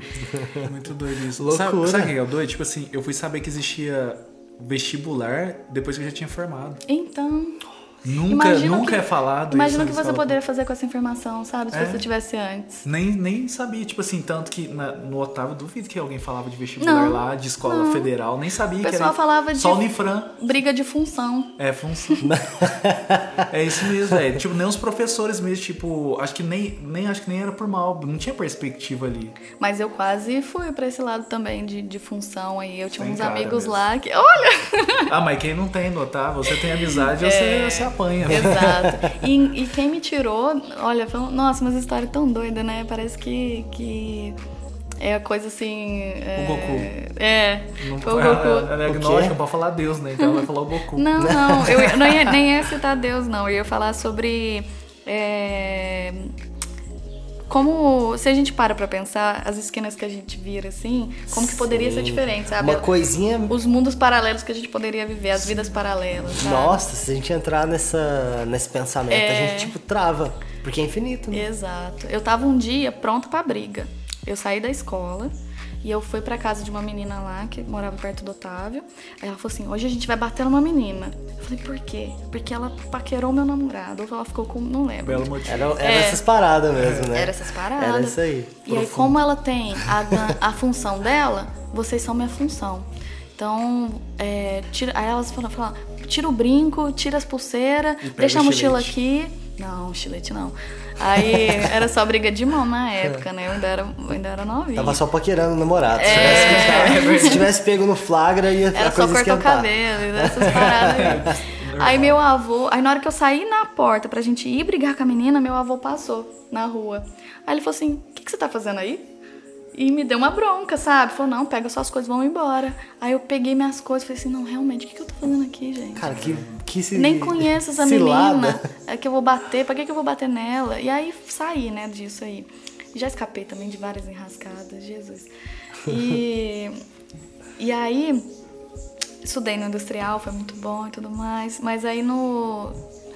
Eu, eu trabalhava, né, nessa época, numa corretora de seguros. E aí eu ganhava 150 reais. E era muito dinheiro pra mim, sabe, nessa época. Na época era, valia muito. Muito, 150 valia conto. muito. E aí eu, o meu patrão me ofereceu de trabalhar o dia inteiro. Eu trabalhava só meio período, porque o industrial ele tem só o período é, diurno, né? Eu não sei se hoje em dia tem o noturno, mas na época só tinha o diurno. Aí eu falei, claro, vou ganhar o dobro, com certeza. Dinheiro pra mim era mais importante, era, era o mais necessário ali na época, né? Eu Não conseguia enxergar a longo prazo que o estudo lá no industrial poderia me proporcionar mais. E aí eu mudei pro SED à noite. É, aí estudei no SED, fiz o final do terceiro colegial lá. Na época minha mãe também tava fazendo o Supletivo? o supletivo, ela e meu padrasto. Aí eu vi eles no recreio, que foi uma das coisas que também deve ter me Demais. livrado. Você fez sua função ali. É. a função dela. Com, com certeza foi uma das coisas que deve ter me livrado lá de usar droga na época também, porque tinha alunos lá que Lógico, sempre tem. era assim, aí eu fui de uma realidade do Otávio Martins para uma outra, que era o industrial, que era com pessoas que vinham de uma outra realidade, e aí eu saí dessa realidade que eu já tava me acostumando e fui para uma outra que é o SED, noturno, Pior que ainda. era barra pesadíssima, tipo, eu olhava para trás, tinha um colega meu cheirando cocaína, sabe, na mesa, na carteira. Caramba. E aí eu falava, o que, que é isso? Eu nunca tive visto droga na minha vida. E aí no recreio, o- os meninos é, ofereciam pra cheirar loló. E aí eu falei, não, imagina, minha mãe e tal, não sei o quê. E isso Isso é o loop? foi uma das coisas que me livrou na época, né? Claro. E, e aí depois eu conheci ProUni, aí fui fazer, é, fiz o, o ProUni, tive uma nota boa, assim, ganhei 50% da bolsa, eu queria, já, aí já queria biologia. É, por quê? Medicina era impossível. Não Aham. tinha em Franca. E se eu quisesse fazer medicina mesmo, eu tinha que mudar para Ribeirão Preto. A minha mãe não tinha condição de pagar, meu pai não tinha condição de pagar a minha estadia lá e nem material, nem nada. Então eu tinha que fazer uma coisa que fosse aqui em Franca. E na época não tinha medicina em Franca. Eu Falei, ah, o que eu acho de mais parecido com a medicina é biomedicina ou biologia. Eu falei, ah, acho que eu gosto mais de biologia. E foi isso, a minha linha de, de raciocínio, E sabe? na época você entrar. tava na igreja? Você tava na Tava, igreja evangélica? tava. Nessa época da decisão. Foi. Foi isso também. E aí foi tudo isso, sabe? O conjunto de coisas. O Médico Sem Fronteiras, que começou ali um, uma, uma avalanche em mim. Aí depois foi é, o fato de não ter dinheiro para fazer a medicina e escolher o que era o que eu podia fazer. fazer o... Aí eu fiz o que, o que deu para fazer com o que eu tinha, sabe? Legal. E que é uma coisa que eu, eu carrego assim comigo, sabe? Uma filosofia que eu tenho. A gente tem que fazer o que a gente. o que dá para fazer com o que a gente tem. Perfeito, é um ponto de vista muito bom. Exato. É isso, você vai, você vai. E aos poucos você vai avançando. Se Isso. você quiser fazer medicina agora, você pode fazer. Que é uma coisa que eu, eu até pensava um pouco, pouco tempo atrás, antes de ter o título de doutora. Agora, Agora eu já sou doutora, mais, tá né? tudo Tipo, bem, não precisa me chamar. Já doutor já tá no jalete. Né? Já, ué. DR. E aí dentro Legal. da biologia. Ah, aí eu, é, aí eu parei de ir na igreja evangélica. É, só que entrou em transição, você entrou tipo em conflito? Sim. Que aí você falou, na "Opa, minha, não, aqui na tá minha errado." dissertação de mestrado, apesar de eu não estar indo mais na igreja, eu agradeci a Deus, sabe, por ter eh, me proporcionado aquilo. E, e os meninos hoje que, que fazem parte do laboratório onde eu trabalhava recentemente, eles até me zoam por causa disso, sabe? Porque Falam, você- nossa, você é agnóstico, não sei o quê, você agradecia a Deus e não sei o quê. Eu falei assim, na época eu acreditava, ainda era um conflito. Tanto é que quando eu tava eh, terminando o- a biologia, eu resolvi fazer um curso de oratória que estava tendo na Unifran, que era dado por um professor do direito, e tinha várias pessoas diferentes lá, com objetivos diferentes. O meu era apresentar o meu TCC bem. Então eu, eu ficava muito nervosa de falar em público e tudo mais, apresentar seminário, e eu, eu gaguejava, eu não conseguia ter uma boa respiração. Então eu falei, ah, vou fazer esse curso de oratória pra melhorar, né? Porque o meu objetivo também era ganhar de melhor TCC para poder fazer uma pós-graduação. Na época, a Unifran ela dava esse, esse prêmio assim pros, pro melhor aluno, dava uma pós-graduação e pro melhor TCC também. Ambiciosa, né? É. total. Aí eu queria ganhar, porque eu sabia que se depois que eu eh, terminasse, que a pós-graduação era cara e que eu não ia ter condição de pagar. Aí eu, eu fiz, eh, depois, no, no- eu tava voltando só na história aqui, para ficar contínuo, quando eu prestei o ProUni e eu consegui a bolsa de 50%, pra mim não era o suficiente, sabe? Ainda não conseguia pagar. Seu cachorro, mano? Olha o Covid aí, ô maluco. Vai pra lá, Tiago. Aí eu prestei de novo. É, eu falei assim, ah, eu não vou, não vou conseguir pagar e tudo mais. E a outra opção era, a segunda opção do, do ProUni era tradutor-intérprete. E eu falei, ah, não é isso que eu quero mesmo, mesmo. Então eu fiquei um ano ainda parada. E aí eu prestei no ano seguinte, aí eu consegui 100% da bolsa. E o curso que eu queria abriu pro noturno. Legal. Porque aí eu poderia trabalhar, né, pra me sustentar. Porque mesmo tendo o curso, assim, integral... Você precisa sustentar. Eu precisava pagar a condução, a van, a alimentação, os xerox, tudo, né? Vários xerox. E vários xerox. Faculdade é vários xerox. Apostilas. Vários xerox. Quantas árvores eu não. Nossa, nem me fala. Peso na consciência vem.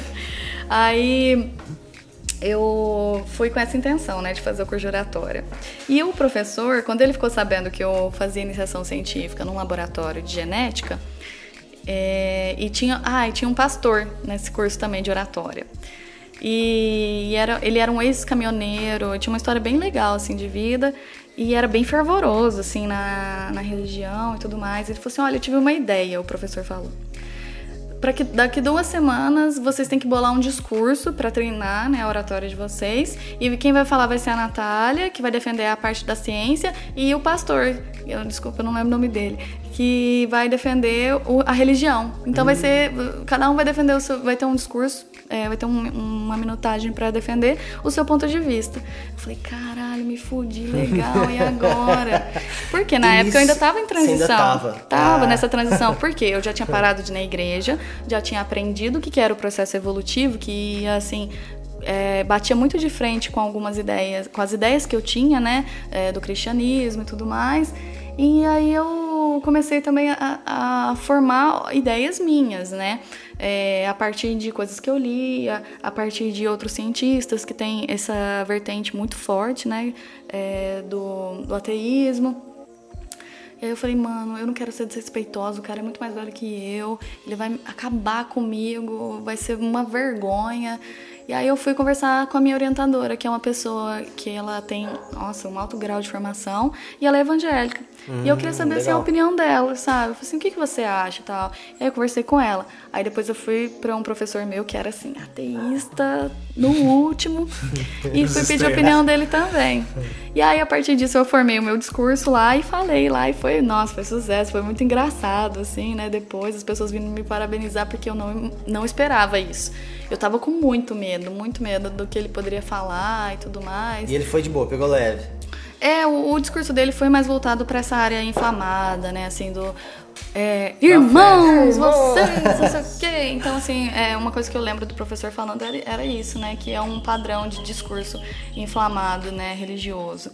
E, e aí, depois desse, desse curso que eu fiz, esse mini curso de, de oratória, as ideias foram assentando, assim, né? Eu fiz o mestrado por dois anos é, ainda acreditava em Deus, assim, né? Na, na, como essa figura cósmica, provedora de tudo. Mas aí eu ficava pensando a respeito de processo evolutivo, de como as coisas elas são explicadas. Lia muito a respeito de Carl Sagan, as obras dele, né? É, e aí eu fui perdendo isso. Não porque eu quero sair por aí pregando ateísmo, não sei o quê, mas porque para mim não fazia mais sentido. Então não tinha como eu tentar me convencer. Eu até tentei na igreja de novo, sabe? É, pra ver o que, que eu ia sentir lá. Só que eu não, não rolou. Não rolou. Não deu química. É, Quem então, Carl, Carl Sagan quem que é esse cara? Ele é um astrônomo, é muito famoso. Ele fez o, a primeira série Cosmos. Mano, eu não. Eu vou te bater. É, é, o negão lá? Fodão? Não, ele, é ele é aluno. Ele é, aluno. Ele é aluno do, Neil, do negão. Isso, o Neil deGrasse Tyson. Neil, é. Neil deGrasse Tyson chamou. É. E ele... Mano, mas quem que, quem que é esse? Você já me falou dele. Certeza. Ele, ele, foi, ele foi mentor do Neil. Não, mano, por quê? Tá tudo bem, tá tudo por bem. Por quê? Fala pra mim. Não, Carl Sagan é bravo. Já nunca viu um, um texto que é o pequeno ponto Ponto azul. Ponto azul. Ah, cara, ó, eu vou falar pra vocês, na moral. Ele fala sobre a Terra, sobre é, tudo isso. Que é a Voyager, né? É a Voyager que é o A Voyager, é, e é também a nave que eles usam como referência na série Cosmos, sabe? Para viajar por todos os lugares, entender como que funciona, desde uma célula até é, como uma estrela morre, como é, a gente recebe. Tem um satélite que foi para para observar Saturno. Uhum. E aí ele tirou uma foto da terra. Uhum. E aí mostra tipo um, um, grãozinho de areia e passa um fecho de luz, uhum. assim. Aí ele mostra o quão o texto é falar da nossa insignificância. Isso. Então, que a gente eu... guerreia, é. a gente briga e a gente é insignificante. Coisas que são muito importantes no agora, num contexto é, de anos e tudo Milhares. mais, não são nada. Não é nada. Que se, se você, entre as, você é tão grande ao mesmo tempo, se você morrer, cara, não vai fazer nada. Mano. Então, eu parei de, de ver essas, pensar nisso. É. Tá me dando uma bad, né? É, não, cara, mas, mas é, é, um mecanismo, pensar, é um mecanismo, é um mecanismo de, defesa. De defesa. É. Mas, não, eu, mas eu era mais assim, eu era mais de boa. Eu comecei a ficar meio Mas eu acho que quanto mais você descobre disso, cara, você vê que você é insignificante e muitas das coisas que você briga não faz sentido, você fica mais calmo. Você é. fala, caralho, vou mesmo brigar por isso. Depende do, do, lado que você leva também, né? Tem, assim, ateístas extremos. Tem o Carl Sagan, que era um ateísta, e ele é, tinha. Ele era um grande divulgador da ciência, sabe? Então ele tinha, assim, um ah, esse, esse. Apaixonado. Ele tinha um fervor contrário. e ele explicava de um jeito muito é, simples. Irmãos! Não, não, mas não era nem um fervor. Ele era uma pessoa assim tão calma. Você vê, se você assistir a série Cosmos, você vai entender. E ler também os livros dele, porque não era agressivo, sabe? Tipo... De nenhuma forma. Era, uma, era um ensinamento, porque ele, assim, ele tinha ele conta de uma passagem que, do que é, inspirou ele a, a, começar a série, a escrever e a divulgar a ciência, que foi quando ele pegou um táxi e aí o, o taxista começou a conversar com ele e começou a falar que coisas da vida dele estavam atreladas à religião, não sei o que, ou do tempo que estava atrelado a, a um deus, nananana, e ele é, começou a explicar, sabe, pro taxista. E o taxista agradeceu ele. Falou assim: Nossa, eu não tinha parado para pensar sobre isso. Legal. Eu fui ensinado de uma forma e fui condicionado a isso, mas você me explicando dessa forma abre muito essa, essa perspectiva. E foi isso que foi acontecendo comigo, sabe? É, essa transição da, da Natália religiosa, com a visão religiosa, para uma Natália com uma visão mais é, científica. Claro que é, demorou tempo né, para isso acontecer. E hoje em dia eu me considero uma pessoa agnóstica, não ateia. Porque foi também uma definição que o meu amigo filósofo João Paulo me ensinou. Que, Grande que João Paulo, já, já é bem Que não é de citado aqui. Ele é de Alfenas. Alfenas. ele. Não, ele formou em São Carlos. Não, é pessoal que É só tentar- pra fazer piada. É, Tentar fala? trazer ele mais perto de Atenas.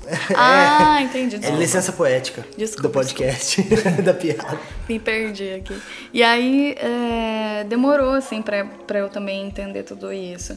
E, e é, é, é complicado você falar, assim, de processos que duram algum tempo e explicar isso para as pessoas, que foi o, o que eu estava falando sobre o processo evolutivo, né? Pra Para ela, entender é, como acontece, se você não tá no meio científico, que usa muito jargão, que usa muita palavra difícil e tudo mais, você tem que divulgar a ciência de uma forma mais fácil, que é o que o Carl Sagan fazia. Ele tinha essa, essa tato, né? habilidade. Ele tinha a manha de conversar e te explicar de uma E maneira foi simples. isso que ele ensinou pro Neil, sabe? E é Legal. assim como o Neil é, o Neil é uma pessoa, puta, Fodida, que né? cara inteligente. E o- a forma como ele explica, eu sigo ele no Instagram, a forma como ele explica coisas que são muito complexas, sabe? É bonito de ver. E, e, e como isso tem se tornado popular, sabe? Em 2017, quando eu voltei para a universidade, né? Que eu consegui a bolsa de doutorado, eu tive a oportunidade de participar de um concurso que era 3 minutos um slide. E você tinha que apresentar o seu trabalho científico, que é complexo, para um público leigo em 3 minutos com um slide apenas. Então, em um slide Nossa. tinha que ter informações é, de, por exemplo, mestrado são dois anos, doutorado de três a quatro anos. Então, você tinha que saber explicar isso. É como se você, sua avó parasse e perguntasse: o que, que você faz da vida, filho? Três minutos você tem que falar. Tem que falar com palavras fáceis. Ela tem que sair esclarecida da é esclarecida. Tem que Claro, entender o que claro. você faz. Então é isso, é muito importante, sabe? Esse trabalho, Legal. assim, esse, esse cuidado de explicar para a comunidade, porque a gente depende disso, né? A verba que a gente recebe é do governo e quem dita o governo é quem votou para Se a população começa a desacreditar de você, você perde, igual tá acontecendo É hoje. lógico. E a, e a gente. é, esse, esse enten- entendimento da, da, da esfera global, de como funcionam os processos, e essa perspectiva mais distante é, do que, que é o resultado do que você está fazendo é muito importante, sabe? E, e eu ganhei esse concurso, 3 minutos, um slide, né? Nossa, fiquei tão feliz, ganhei mil reais. Olha. Aí, Show, hein, mano? Tá louco. Foi- Por um slide? é, Um slide? Um slide? Três, três minutos? Um, um miojo e um papel. Mas foi uma coisa muito significativa, assim, pra mim, porque como eu fiquei é, dois anos distante, assim, da universidade, trabalhando com outras coisas, porque na época não tinha bolsa, né, disponível, é, eu, eu tava voltando meio desacreditada de mim mesmo, sabe? E tinha acontecido também uma outra situação e que eu tinha me indisposto e, e, e queria, sei lá, de alguma forma mostrar que eu não tava ali pra brincadeira, sabe? Então, é, quando aconteceu esse concurso, teve a primeira seletiva, né? Com um monte de alunos e tudo mais. Aí eu passei na seletiva. E na segunda fase, eles disponibilizaram uma professora da linguística para ajudar a gente a entender como a gente poderia passar a informação de uma forma melhor. Porque aí uniram todas as pós-graduações que tinham né, na Unifran, a ciência animal, a ciência, a área da saúde e a linguística. Certo. Opa. Caralho. E aí é, eles disponibilizaram todos os professores para você poder fazer uma consulta mesmo. Como que eu posso melhorar, né? Porque a gen- a gente entra na área da, da biológicas ou quem é da química vai se especializando ali e vai ficando muito fechado ali e esquece que tem outras áreas que podem te ajudar ou às vezes passa por cima né, de outras áreas que são tão importantes quanto, como a filosofia, por exemplo, na área da biologia, e a linguística. E aí é, disponibilizaram essa professora. E aí eu fui procurar ela para conversar. Aí a gente sentou no banco, foi uma coisa bem informal. Ela falou, ó, eu imprimi meu slide, falei, o que, que eu posso mudar lá? Você pode muda aqui e tal, não sei o quê. Você pode falar de um jeito assim e tal, prepara um texto, pratica, não sei o quê. Que eram coisas que pareciam, pareciam óbvias para mim num, num, determinado momento, mas que eu não tinha feito. É, é, é coisa óbvia que a gente não faz. É porque a sua que vai ajudar né? totalmente no processo. Isso. É que a gente não consegue enxergar como essas coisas óbvias, óbvias sendo feitas de uma maneira correta podem fazer o, o, o- o final, o resultado final ser tipo Exato. Um foda. Aham. E esse foi o diferencial, porque aí depois ela veio me agradecer por ter procurado ela, porque ninguém procurou ela, só eu. Olha só, que, que doideira. E Aí era fui- uma escolha óbvia. e sim, escolha óbvia. Exato. E eu fiquei tão feliz, meu Deus do céu. É, e nossa, claro que ganhar o dinheiro foi sensacional, Também. mas também Mas o, o ego de ganhar é mais da hora do que a Nossa, tá grana. doido. Até no Hiperpark. é muito. Ô, vou, vou no banheiro rapidão. Tá. Mas e agora? Como é que você vai fazer agora? 52 dias, né? Você agora termina a viagem, já, 52 já organizou dias. tudo. Tcharararã. Tô organizando ainda. Eu, bom, eu tenho que falar, né, para as pessoas Sim. aqui. Eu consegui um trabalho, né, depois que eu é, voltei e defendi meu título. Eu, eu fiz, um, eu me apliquei para um, um- uma bolsa de pós-doc é, em uma plataforma é, que chama Euraxis. Até aconselho a todo mundo também se cadastrar lá, que é muito bacana. Eles coletam informações é, de bolsas de graduação e pós-graduação na Europa toda e fazem um PDF, sabe? É muito organizado, sabe? O, o trabalho deles. Quando é, quando podia, né, eles faziam feiras também é, de intercâmbio para apresentar as universidades. Então tudo isso é muito bom para todos, para os alunos que acham que aqui no Brasil só tem bolsa de estudos vindas do governo, porque tem bolsas de estudo voltadas para brasileiros, sabe, de outras universidades de outros países e são muito boas. É, só que a gente não, a gente fica meio preso, né, meio condicionado a depender só disso. E, o que é ruim assim, não só pra gente, mas ruim pro país também, né?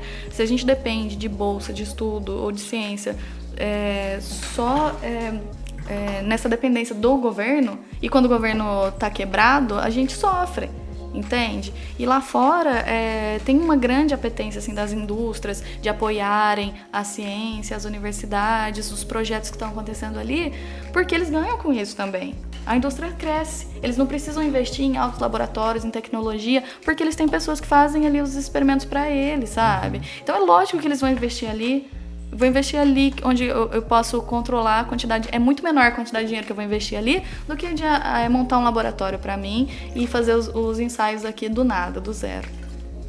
Então, é, esse, esse, essa plataforma, a Euraxis, ela coleta todos esses dados é, que estão disponíveis nos editais que estão abertos né, na Europa e colocam ali, né, por área, por país e tudo mais. E aí eu me cadastrei nessa plataforma já há um tempo. E ano passado tinha esse. Eu estava procurando né, emprego, porque eu sabia que a minha bolsa de estudo ela ia acabar. Eu fui bolsista, né? Além de, de ser ProUni, eu fui bolsista na graduação pela FAPESP, que é a Fundação de Amparo à Pesquisa do Estado de São Paulo. E fui bolsista FAPESP também no mestrado, que foi, foram dois anos. Foi muito importante para mim também, para ensinar é, você de onde vem o dinheiro, por que, que o dinheiro é aplicado ali, sabe? É, a burocracia que é para você mandar os relatórios e explicar como você está usando o dinheiro, porque não é a revelia, assim. É, a gente tem que é, deixar muito bem explicado. Não dá pra levar nas coxas. Não, não dá.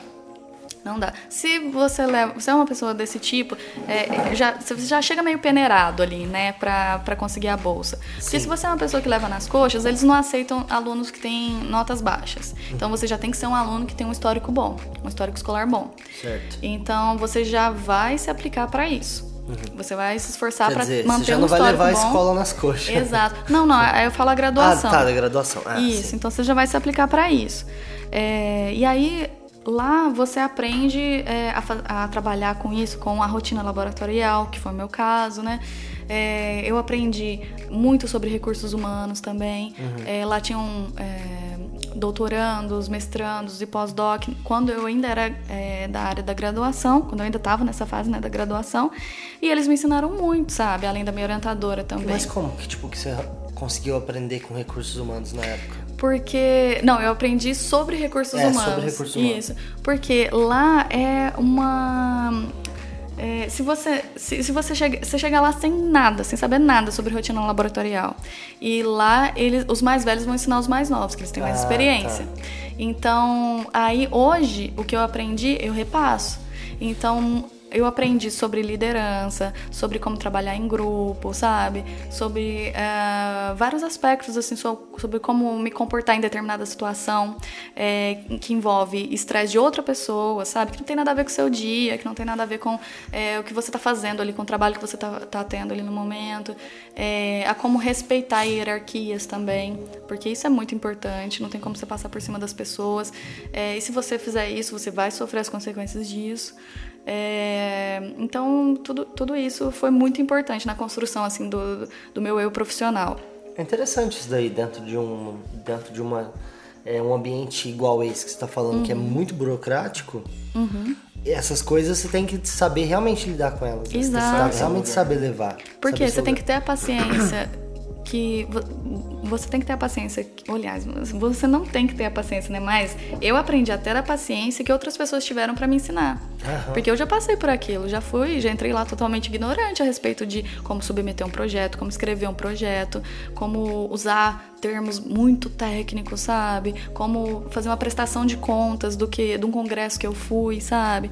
Então, tudo isso é, me ensinou a como passar essa informação também. É, lógico que eu já tive é, é, alguns momentos que eu falei, não, não quero ensinar, não quero, não tenho paciência para isso.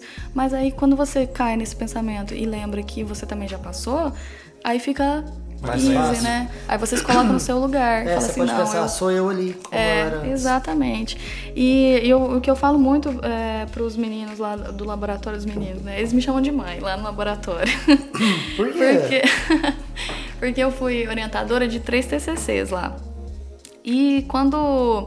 Eu não sei como que surgiu isso, na verdade, né? Eu acho que foi uma brincadeira, que quando eu entrei no laboratório, a gente falava que quem ensinava a gente era os pais do laboratório, né? Os pais do, do laboratório. Então, meu pai do laboratório foi um, a minha mãe de laboratório foi outra. E aí, eles me ensinaram tudo isso, ó, desde a técnica do basicão mesmo até as coisas mais avançadas, a como interpretar um resultado, a como fazer uma análise estatística. E aí, é, eu tenho essa, é, esse, esse alto grau de, de respeito por eles, por eles terem ensinado isso. E então fica nessa. E como a gente se vê todos os dias, é, e a gente acaba vendo eles mais do que a nossa própria família, né? Antes né, da pandemia, é, acaba virando uma família. E é o que virou, sabe? A família mutagênese lá, que o nosso laboratório é o de mutagênese. E aí virou a família mutagênese. E aí a gente foi estreitando as relações, foi deixando tudo ser mais orgânico, sabe? Não ser tão é, profissional, quadradão e tudo mais. É, para deixar tudo fluir. Então, como várias pessoas, tem várias equipes lá e elas trabalham em projetos paralelos, eu não, não fiz só o meu projeto no mestrado, não fiz só o meu projeto no doutorado, eu fiz várias coisas é, em conjunto também. Eu ajudei desde processos muito simples até coisas mais é, complexas em, em outros projetos também. E isso deixa a gente mais próximo é, para todos os lados, né? Tanto do bom pronto, quanto pro ruim. Então já briguei no laboratório, já fiquei chateada, já aprendi que não tem que levar pro pessoal também, esse tipo de coisa. É, e, e o que eu falo muito pros meninos lá é, é isso, sabe? É esse ciclo da gentileza, sabe? Quando você. Porque iniciaram isso comigo. Mesmo que eu não aceitasse, mesmo no momento que eu tivesse bravo e tudo mais, foram gentis comigo. Então, essa humildade de entender que é, você pode ser gentil também e que isso vai refletir no futuro é uma coisa fenomenal, fantástica. Porque, até, por exemplo, recentemente eu fui é, para Inglaterra e a CAPES, que foi a, a- que é a coordenação de aperfeiço- aperfeiçoamento, é, esqueci o resto. Mas eles que fazem, eles que bancam a gente, sabe, os alunos. Além da FAPESP, a CAPES também é, é, um, é uma agência federal. Então, como você está recebendo dinheiro do governo, você tem que prestar contas assim de uma forma muito, é, muito bem embasada. E como eu nunca tinha ido para fora e nenhum outro aluno lá do laboratório tinha ido pelo mesmo, pelos mesmos termos que eu, pela, conseguindo a mesma bolsa que eu, eu tive que aprender muita coisa, sabe? E então, e eu aprendi essas muitas coisas depois que eu entrei num grupo é, que tinha de um pessoal que tinha a mesma bolsa que eu, só que era do Brasil inteiro. Então, Muita gente lá todo não mundo conhece. passou por isso também. Todo mundo passou por isso, todo mundo, e no começo a gente não tinha muita informação assim que vinha direto da CAPES, né? Então a gente tinha que se virar nos 30, a gente tinha que aprender com os erros, a gente tinha que tentar fazer um negócio, deu certo, ah, o outro tentou, mas também não deu. Então, às vezes cada caso ali variava, Hum. sabe? A- as respostas. E aí é, eu eu fiquei até com medo quando entrei nesse grupo, porque eu achava assim que, ah, não, ninguém faz nada de graça, né? Eles vão querer alguma coisa, não vou me comprometer e tal, não sei o quê. Então eu fui bem receosa, assim, quando eu entrei nesse grupo. E foi maravilhoso, sabe? Todo mundo, assim, num desprendimento, sabe? De ensinar. E coisas complexas, como tirar visto, é, que era um negócio que eu nunca tinha tirado na minha vida. Aí na época é, eu, eu não tinha dinheiro suficiente para pagar o visto, que era muito caro, e a CAPES não cobria a documentação. E aí eu vendi a minha moto, só que também não era o suficiente. Então eu tive. Aí uma outra menina falou assim: Ah, eu fiz uma vaquinha online, as pessoas me ajudaram tal, não sei o que. Eu expliquei que eu, que eu tava fazendo, que eu tava. pra onde eu tava indo. E foi onde eu fiz a vaquinha online também. E ela me ensinou como fazer a vaquinha e tudo. Gente que eu nunca tinha visto na minha vida, que nunca tinha tido contato, é, que só tava passando pela mesma situação que eu naquele momento. E aí deu tudo certo, eu fui e tudo mais. E aí agora tem uma outra aluna que tá indo.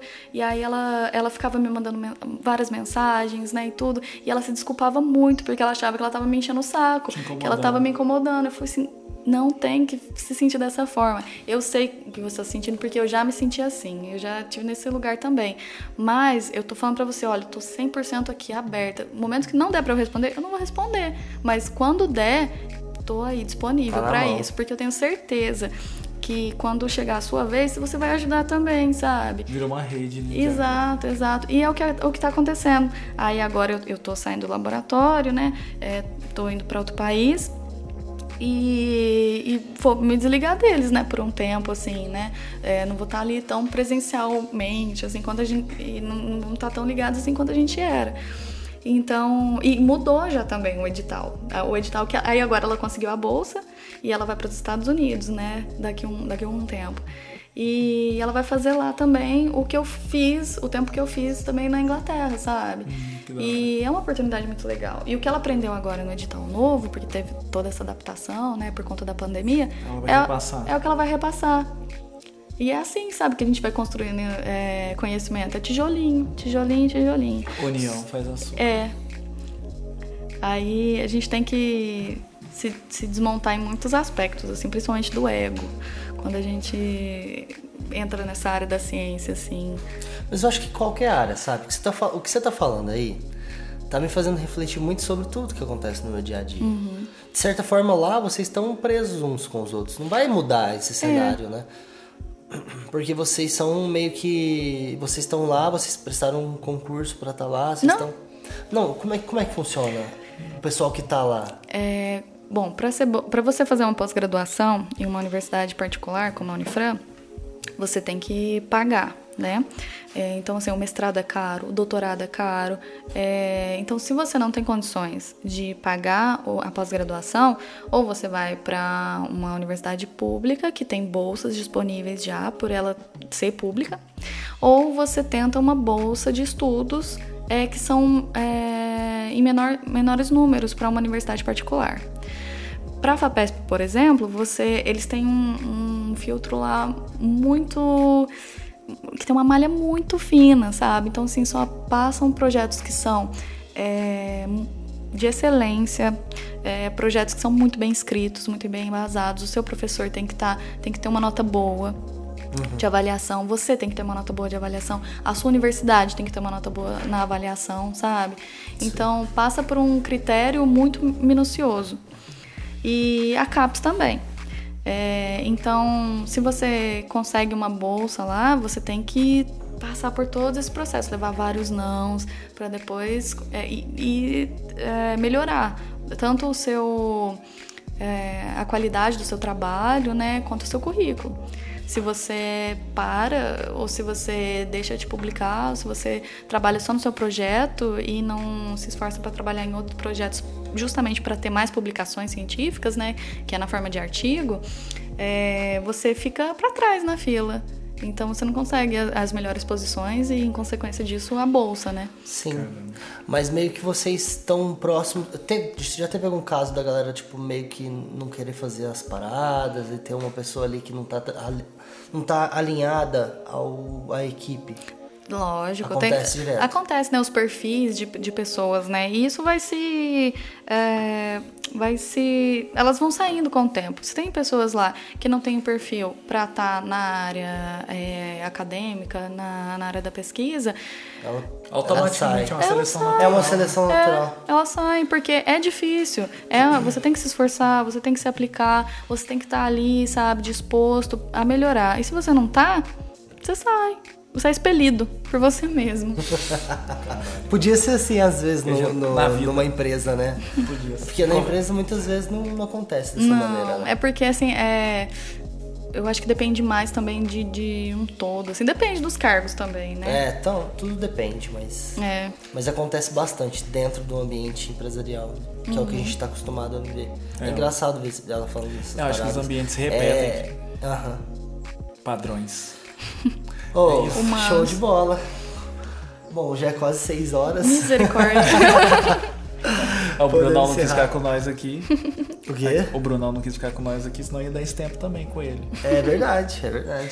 Mas eu acho que esse, esse nosso vai dar. A gente conversou bastante antes. É, é verdade. verdade. Conversou Teve um o extra tempo, podcast. Que foi gravado também, né? A gente falou que a gente Meu joga.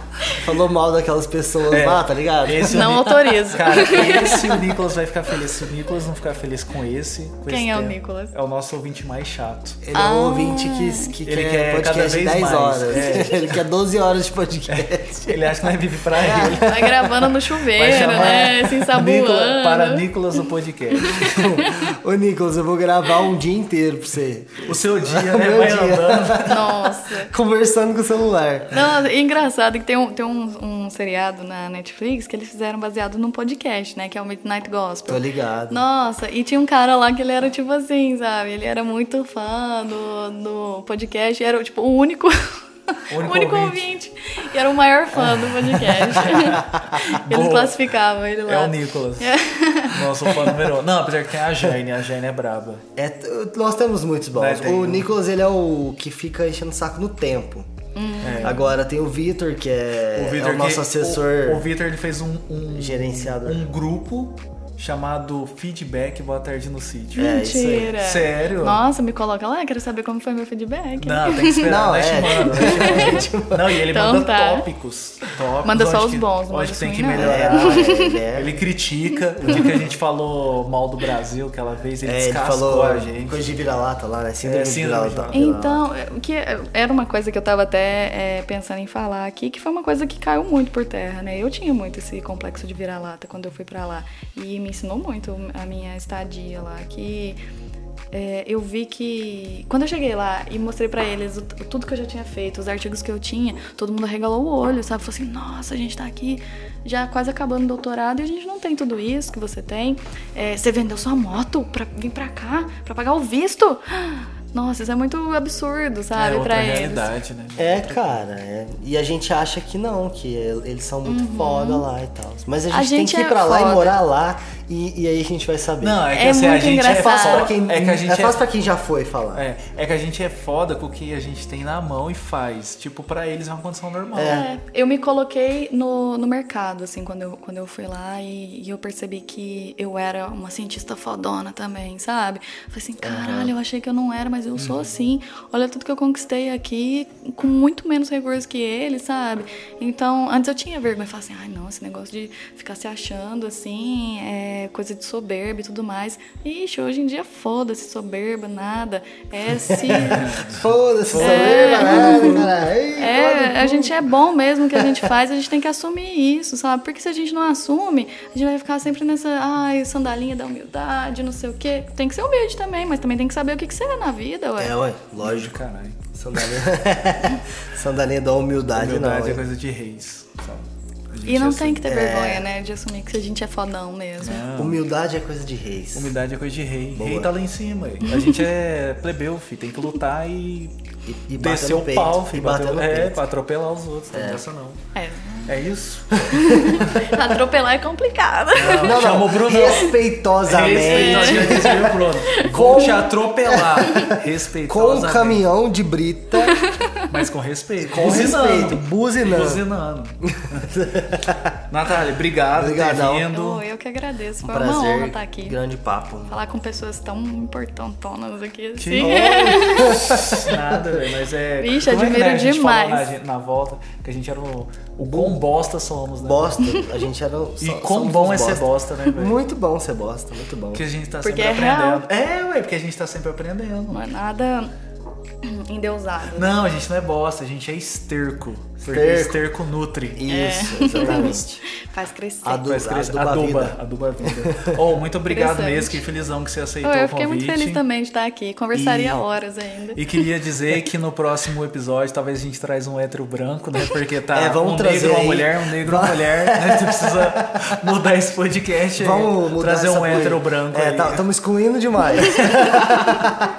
Se você quiser falar alguma coisa, pode falar. Ah, eu, eu só queria agradecer, sabe? Eu, eu fico muito grata, assim, de poder contar um pouco da minha história, porque já diminuí ela, já achei que, não, eu não sou tanto assim, não, não passei por tantas coisas assim. Aí quando a gente fala pros outros e a gente coloca em palavras os sentimentos que a gente teve durante todo o processo e onde a gente chegou, é tudo muito significativo, sabe? E, e mostra muito mais aonde a gente quer chegar e por que, que a gente quer chegar lá.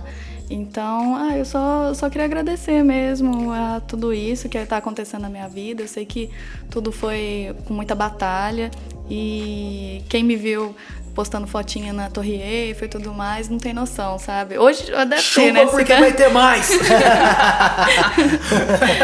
se, se viu lá e às vezes julgou, falou, ah, não, ela, tá, ela é riquinha, não sei o quê, não, não, sou nada. Vai sou- ser! Vai ser, né? Você. Era o objetivo. Você. E, que é, e é- é isso mesmo, sabe? É, é querer ser inspiração para outras pessoas, sabe? Porque a gente sabe que as pessoas podem mais e às vezes elas não querem. Mas, é, ou, às vezes elas não, ou às vezes elas não têm toda a inspiração, o conhecimento, mas é, ver outras pessoas que saíram de Franca, que é uma cidade que a gente considera bem pequena, e com poucos recursos, e chegou lá, nossa, cara, eu também consigo. Foi, e foi isso que foi minha inspiração, de ver, ver outras pessoas conseguindo também. Então, se eu for um, um pouco de inspiração para outras pessoas, para mim já tô, tô com a vida ganha também. É isso É aí. isso aí. Se Show um consegue, todo mundo consegue. Todo mundo consegue. Não, nem todo mundo. Não, Quem não. quer? Quem quer? ué, É, mas isso eu, aí. mas Quem eu, quer? Mas eu não vou esticar, mas um tempo atrás ali no nosso papo eu falei sobre isso. Quem quer consegue. Ah, mas não sei o quê. Não sei o quê. Não. É assim. Mas qual parte? Todos somos iguais. Tipo assim. Ah, não é, mas o entende? que eu tô. Não, eu Mesmo sei. sem oportunidade, que nem assim, pega isso- a história que ela contou que foda. Não, eu sei, mas eu. Eu não sei que hora que a gente falou que não Falamos- conseguiria. Não, falamos que às vezes as pessoas cometem erros É. porque por falta de, de coisas. E várias pessoas também que. Recursos. Em, em recursos. Tipo assim, quantas pessoas na mesma situação que a Natália meio que não abandonaram. Ah, não, Igual ela claro. falou, eu tive a oportunidade talvez de ir pras drogas. Ah, e tá. tipo, não, eu optei. Quantas pessoas no mesmo. É, é, mas ela teve a mãe eu dela tive, lá. tive, Não, tive meu ah, avô. nesse momento. Ah, É. mas assim, É que mas a vida foi tem um vários estralo. acontecimentos Sim. também. Mas nada impede. Mas, mano, o que eu- aquela parte que eu falei, eu acho que é porque a gente entrou no assunto por conta do negócio de eu falar que é, é desgoverno. Ah, Mas não é isso, desgoverno, isso. desme- tipo assim, ó. É, eu não, não falo que é desgoverno desconsiderando as, as pessoas. Tipo, Sim. óbvio que é a escolha delas. Mas o governo, é, não governando, o desgoverno, ele aumenta isso, Isso. querendo ou não, entendeu? Tipo, olhando a grosso. Sim. Sem pensar em caso a caso. Porque caso a caso existe o caso que. que O cara podia Uhum. vai ter. fugir à regra. É, só que se você aumenta o desgoverno, aumenta. Igual aconteceu a pandemia, aumentou um monte de mendigo lá na estação. Cê é. Acontece, sabe? Tipo, é uma, é uma reação. Não que tá certo, mas é uma reação. Se o governo. Se o governo tá legal, isso daí diminui. É isso aí. Vamos ver, hein? Lula tá solto, hein? Vai.